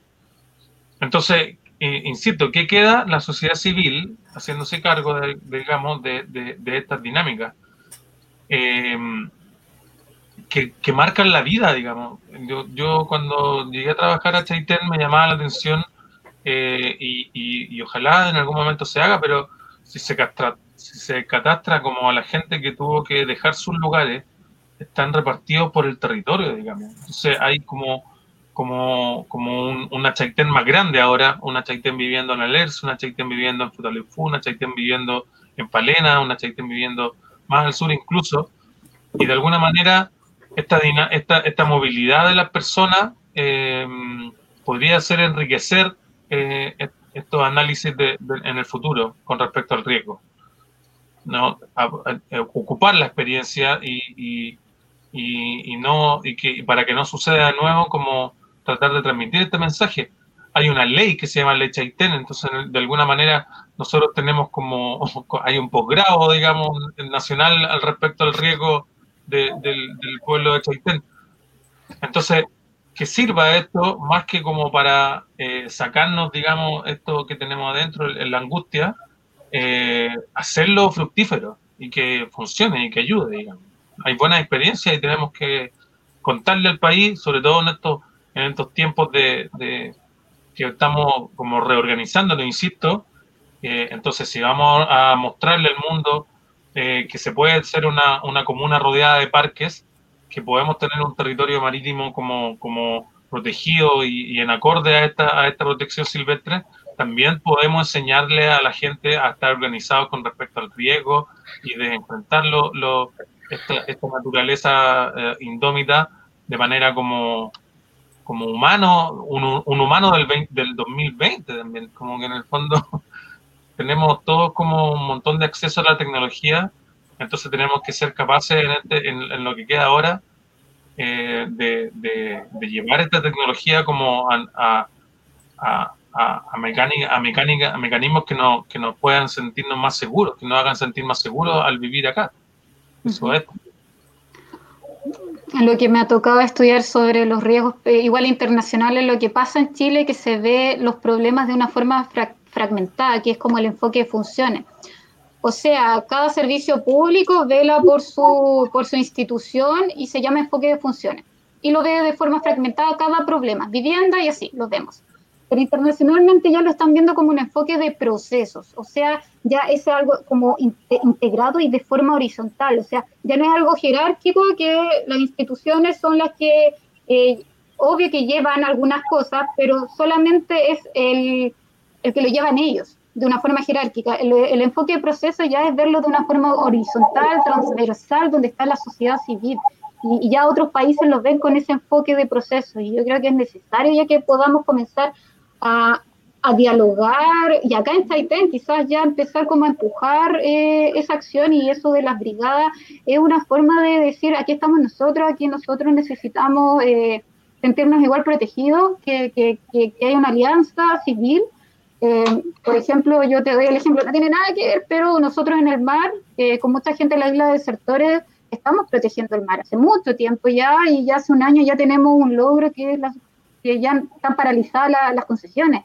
Y, eso muy poca la gente lo sabe y lo levantó la sociedad civil de sectores rurales y, es un proceso que se está haciendo.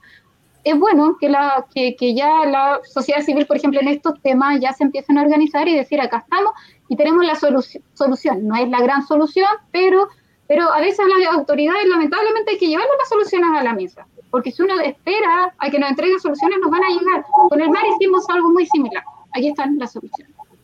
Santiago, algo... Bueno, eh, yo creo que acá en Chile ha costado generar la protección civil. En otros países la protección civil existe como este órgano de civiles que son capacitados por el Estado para actuar eh, de manera reactiva y con cierto conocimiento del riesgo a lo que se están enfrentando. Eh, eso acá en Chile no hay. Imagínate, hay una. La UNEMI tiene un programa de protección, de capacitación que se llama Escuela de Formación Civil, de Protección Civil. Es muy desconocida. Eh, tiene algunos cursos que te enseñan elementos básicos, por ejemplo, de primeros auxilios. Pues supone que una persona que se dedica a la protección civil debe tener algunas nociones básicas de cómo enfrentarse a una situación de riesgo, si encontráis una persona que está con, con, eh, con, riesgo de muerte, cómo reaccionar frente a ello. Pero en sí es un tema que, que no se ve mucho, nunca se, ha, nunca se ha fortalecido el tema de la protección civil respecto al enfoque de proceso. Claro, pues el enfoque de procesos eh, choca por el centralismo, por la visión tecnocrática, cómo se planifican los riesgos, que tú, ¿cómo planifican los riesgos? Eh, planifican los riesgos desde, la, desde una academia y desde los que saben, a través de mapas de riesgos que muchas veces son inentendibles. Para la gente común, por ejemplo, hubo una política democrática que se liberaron todos los planos de Cernacionín de riesgo volcánico, que antiguamente tenías que pagar por ellos, ahora ya son públicos. Pero ¿cuál es el problema de los mapas de Cernacionín? Que son inentendibles para el que no entiende, porque tienen pura sigla. Entonces una persona que va a ver el mapa va a decir, mm, mi casa está en el sector rojo, ah, parece que es peligroso. Mi casa que está en el sector amarillo podría ser peligroso, pero no tanto, y que no está con color, estoy salvado. Esas cosas sí lamentablemente pasan porque eh, el enfoque del riesgo se va muchas veces a, términos tan técnicos que no son capaces de explicarlo en simple. Hacer la bajada, a que la gente no tiene que estandarizar, que la información lo entienda la persona que sea desde una persona analfabeta a la persona que es profesional. Y en ese sentido lo que ha pasado en Chaitén, lamentablemente, y no solo Chaitén. Chaitén es un ejemplo de la mala política pública porque es un territorio aislado que vive poca gente, entonces por ende la focalización no es buena, pero vamos a un territorio que, que sea más interesante. Vámonos a lo que pasa con Villarrique, Pucón. Ahí Villarrique, Pucón tiene una, una lógica completamente contraria, donde los habitantes locales son los que se han ido de las zonas de riesgo y quienes han llegado a las zonas de riesgo son, los, son las personas que vienen a vivir, que buscan la segunda moradía en, en, en Villarrique Pucón, que son gente que no conoce el territorio, que llegue y se instala, mira qué lindo, voy a construir una parcelita aquí al lado del lago, del lago Villarrica, en Pucón, en la zona centro de Pucón, porque está cerca del lago. Y, y sean conscientes y conscientes de riesgo, no conocen el territorio, llegan y ponen un territorio sin habitar, y a veces nos hacen preguntas tan básicas como, mira, qué grande esa roca que tiene el río, e, ese río que era el volcán, mira qué bonito, voy a sacar una foto, se sacan la foto, la suben a las redes sociales, pero no se hacen la pregunta de por qué esa roca está ahí, cómo llegó esa roca. En Chaitén, si tú te preguntas y ves los cerros, por ejemplo, a mí me llamó mucha atención en Puerto Cárdenas, si tú ves las montañas y mira, tú dices, ¿por qué esa montaña no tiene vegetación? ¿Por qué hay tantas rocas sueltas ahí? algo pasó acá, si, oye, eh, eh, que un cerro en el sur no tenga vegetación es porque le pasó, o es un volcán, le cayó ceniza o tuvo un evento de remoción en masa. Es como tres parámetros.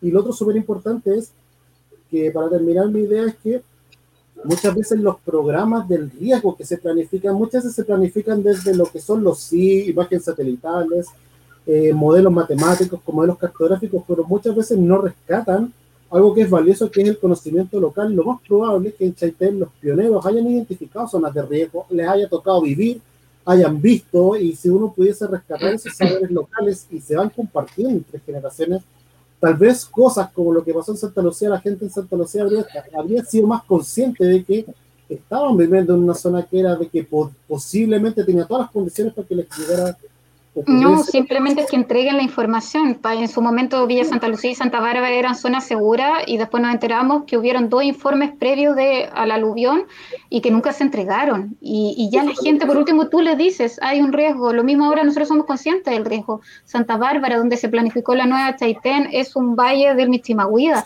Eh, y eso es, como súper raro, eh, igual para nosotros es duda porque igual nos, nos entregan como información que quizás no es la, la, más indicada, Eh, Juan Pablo, ¿algo más? Ah, no, Kevin, tenemos por ahí un comentario. Sí, dice Juan Alvarado Torres, hizo un comentario súper interesante igual, que dice, sería interesante poder ver un trabajo local, real y pertinente del encargado de emergencias que se realice identificando los principales riesgos que tienen los diferentes territorios dentro de la comuna, Chaitén urbano, sector cordillera, islas, costas y penínsulas.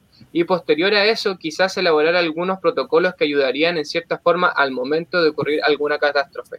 Sería una herramienta súper importante para todos los sectores, yo creo, de la provincia, tener la identificación de sus riesgos y cómo poder eh, enfrentarlos, básicamente. Siempre se hace plan de evacuación para Chaitén urbano y, los otros sectores. ¿Qué pasa? La otra vez le estaban llenando de mitilicultura y, en toda su zona de transporte marino y lo estaban encercando de pura salmonicultura y boya de mitilicultura industrial. ¿Y por dónde iba a evacuar si la única calle que tiene la costa y la península es lineal por el borde costero? Y si quería salir, o no sé, o arrancar por, por mar, por cualquier otra emergencia, estaba llena de mitilicultura o industrial. Querían proyectar eso, entonces no hay salida. No sé, ¿cómo, se planifica, Juan Pablo? Mira, hubo un seminario después de lo que pasó en la Villa Santa Lucía, en el Hotel Yecho de la Patagonia, donde yo vi una exposición de eh, unas chicas de Serna Geomín que habían eh, eh, hecho un trabajo, una pega bien como interesante en lo último, como el, el, Google Earth o las fotos satelitales de Google tienen como alrededor de 12 años. Entonces ellas tomaron las fotos más antiguas que tiene Google y las compararon con las fotos más actuales y en, solo en la, en la, en la provincia Palena detectaron como 1800 corridas, digamos, en toda la, la,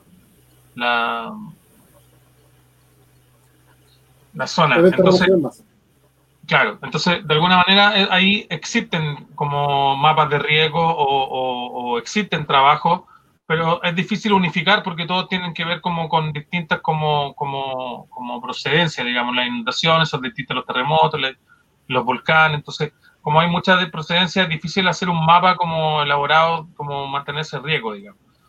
Y, y, y, a lo mejor también es un poco innecesario, porque como que tampoco vamos a ver mucho todo de cómo, cómo se va a venir como, como el tema, digamos. Pero eh, pero el tema del riesgo, insisto, tiene que ver como con lo que dice Santiago también de, lo que está como en el interior del conocimiento central.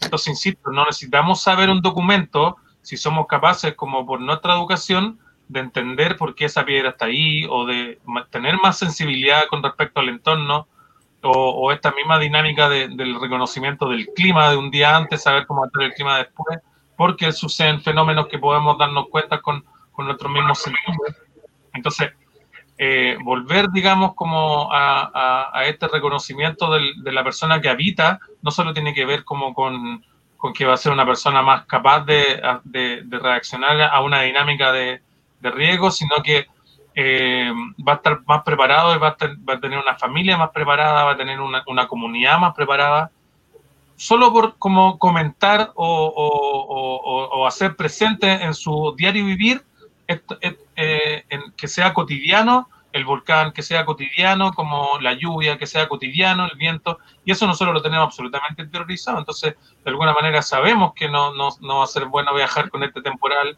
o aquí no le ha pasado las ocho horas en la barcaza sin poder atracar, entonces de alguna manera eh, eh, este, todo, este, todo este vivir acá nos tiene que mm, hacer conciencia de que esto nosotros tenemos que hacer que se traspase, más allá de un documento que podamos como, como elaborar, eh, el, el, ser, ser comunitarios tiene que ver como con hacer de, esta, de, estas, de estas temáticas eh, eh, nuestra, nuestra, nuestros temas habituales. Digamos.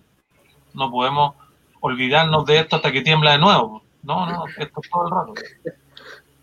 Santiago, como para ir cerrando, podemos hablar mucho más con, respecto al tema, pero hay mucho eh, y, tratar de, como tú dices, poder ir conversando estos temas y buscando propuestas, soluciones, a veces que venga la sociedad civil, como esta misma brigada, que, hay bastante gente que quiere quiere estar ahí presente, que son los que tienen la experiencia, y quizás no todos pueden ayudar a la brigada porque hay que tener quizás una fuerza mental, porque es fuerte muchas veces eh, eh, poder estar ahí en vivo cuando pasan cosas que son a veces muy fuertes, otras personas pueden ayudar en otra área, pero así complementarse. Santiago, para ir cerrando un poquito tus palabras de cierre. Mira, respecto a la, a la capacitación de, los, de las personas, tiene que hacerse una capacitación presencial. Los cursos de protección civil en Chile, todas partes son online. Y uno puede decir, ¡uh, qué entretenido son online! En los territorios como Chaitén, eso no es un recurso cuando con suerte llegan los computadores y el internet precario. Dos, eh, aprender a conocer, aprender a rescatar tus riesgos a través de la memoria. Eso se puede hacer a través de, a través de acciones coordinadas de la, de la población que empieza a entrevistar a, sus, a, los ancianos. Tres, eh, existen elementos de la naturaleza que te van a dar indicadores de riesgo. Mira, si tú vives en Chaitén, si tú puedes, ah, ciertas lógicas, mira, si tú tienes ríos que vienen de la montaña, si tú tienes un territorio montañoso, si tienes ríos que vienen de la montaña, ese río es un potencial canalizador de un, de un evento hidrometeorológico o de una aluvión. Entonces, si tú vives cerca de un río y ese río viene del cerrito, tú ya con esas dos, haciendo esa conexión entre esos dos hitos, tú ya tienes que tener una zona, estoy viendo una zona de riego donde ese río, que es el río que me da el soporte de vida, que es el río donde eh, me, da mi, me da mi agua diariamente y es el que embellece mi casa, puede ser también transformarse en, en, bajo circunstancias X en un evento catalizador de un evento de remoción en masa. Cosas de ese estilo, la gente podría comprender un poco que vive, claro, yo tengo que cohabitar en un territorio que tiene ciertas variables de riesgo y si yo identifico, mira, en Chaitén la lógica es simple, todo río en Chaitén que viene a la cordillera es un potencial río de una aluvión. Entonces, si va a haber un día que tú ves que va a llover mucho, que va a nevar mucho, son días que tú tienes que estar atento, alerta, alerta, o sea, alerta, mira, chuta, sabes que esta noche va a llover mucho y este río podría ser un río que podría canalizar una interrupción más, entonces, como, como si yo me toca en un territorio rural, en un territorio donde tengo un conjunto de casas, ok, vecinos, organicémonos y por último que alguien haga vigilancia y se escucha algo raro, avisen y preparaos para dónde correr. Y teniendo mi, mi, mi famoso boletín, mi, mi famoso, el famoso botiquín de emergencia, que es, por ejemplo, el típico el típico de tener el agua, eh, algo para desinfectar, para las heridas, un poco de comida, sobre todo energética. Eso como palabras de cierre. Ese mismo. Gracias, Santiago. Juan Pablo, para ir cerrando, tus palabras de cierre. Agradecer, agradecer la, la, el diálogo, siempre importante, y, y la instancia también. Eh, parte de la centralización que un poco lo que partimos conversando en este, en, este programa tiene que ver también con la concentración de los medios de comunicación, si eso es así. Y la desinformación de las personas también pasa como por esa dependencia de, una concentración de la información que, que, que, hoy día viene a ser casi como ridícula. Bueno, igual el tema del celular ayuda un montón ahora a que podamos diversificar esos temas y, y no solo como por un asunto de mantenerse más informados, sino que para que no me hagan como dijo delante Kevin, bueno, porque ahora tengo mucha mayor acceso a la información, entonces de alguna manera eh, eh, me puedo como mantener informado con cosas que le están pasando a otras personas y hacer comunidad porque su problema también es mi problema y así esa, esa solidaridad también tiene que ver como con el acceso a la información, entonces agradecer la instancia como para que eso suceda. Y con respecto a, a, la temática también del, del programa, que era como mar y tierra y el territorio, como yo siempre como que hablo como un poco de eso, y, eso es lo que me refiero como con ser como autopatrimonial. Cualquier cosa que nosotros hagamos como, como en nuestro diario vivir incide en, en, muchas cosas, en, el ambiente, en, la vida de nuestras mascotas, en, un círculo pequeño, en la vida de los vecinos, un círculo más grande, en la vida del país y por supuesto, ¿para qué decir en la vida del mundo con respecto a muchos temas que son medioambientales, por ejemplo? Entonces, cada acción humana que nosotros como no, no, nos emprendamos en la mañana, nos vamos a levantar, voy a hacer esto, es nuestro patrimonio.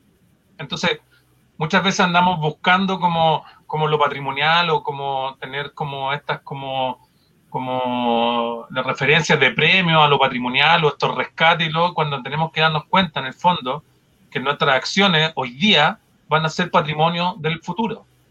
Por lo tanto, tenemos que hacer reconocer hoy día que lo que estamos haciendo va a significar en el futuro un patrimonio que va a haber que ser, que va a tener que ser rescatado. Entonces yo propongo hoy día tener conciencia de lo que estamos haciendo va a ser un patrimonio futuro y lo rescato ahora que lo estoy generando, que lo estoy haciendo. Entonces, es súper importante eh, eh, mantenernos en comunidad y ser conscientes de que lo que estamos haciendo, juntarnos con amigos, eh, hacer un invernadero, traer algo del norte, una ropa o, una tecnología especial, cualquier cosa, está incidiendo de manera muy grande en nuestro territorio. Voy a poner un ejemplo pequeño, pero cuando hubo como una marcha por no más AFP en Chaitén, eran siete autos. Y yo, en proporción, quiero que se entienda que si hubiera marcha de esa calaña, en Santiago se hubiera parado el tránsito porque en proporción siete autos en Chaitén es un montón de gente con respecto a la cantidad que vive en Santiago. Entonces, quiero que se que entienda que eso mismo que nos puede hacer como pensar a nivel de escala, nuestra influencia como, como habitantes del territorio es trascendental, porque somos muy pocos en un territorio muy grande. Entonces, estamos haciendo un eco gigante eh, de, como del humano en este territorio y tenemos que ser conscientes de eso. Tenemos que ser conscientes de que estamos siendo como, estamos haciendo patrimonio. Seguramente van a venir otros 50 años de considerarnos todos nosotros y los que tuvieron antes de nosotros pioneros. Seguramente se va a hablar de Chaitén como de 300 años de personas que fueron pioneras, hicieron como soberanía y, estuvieron como ahí al pie del cañón. Eso puede, eso, esto es un proceso que puede durar mucho rato. Eso quería como terminar. Muchas gracias.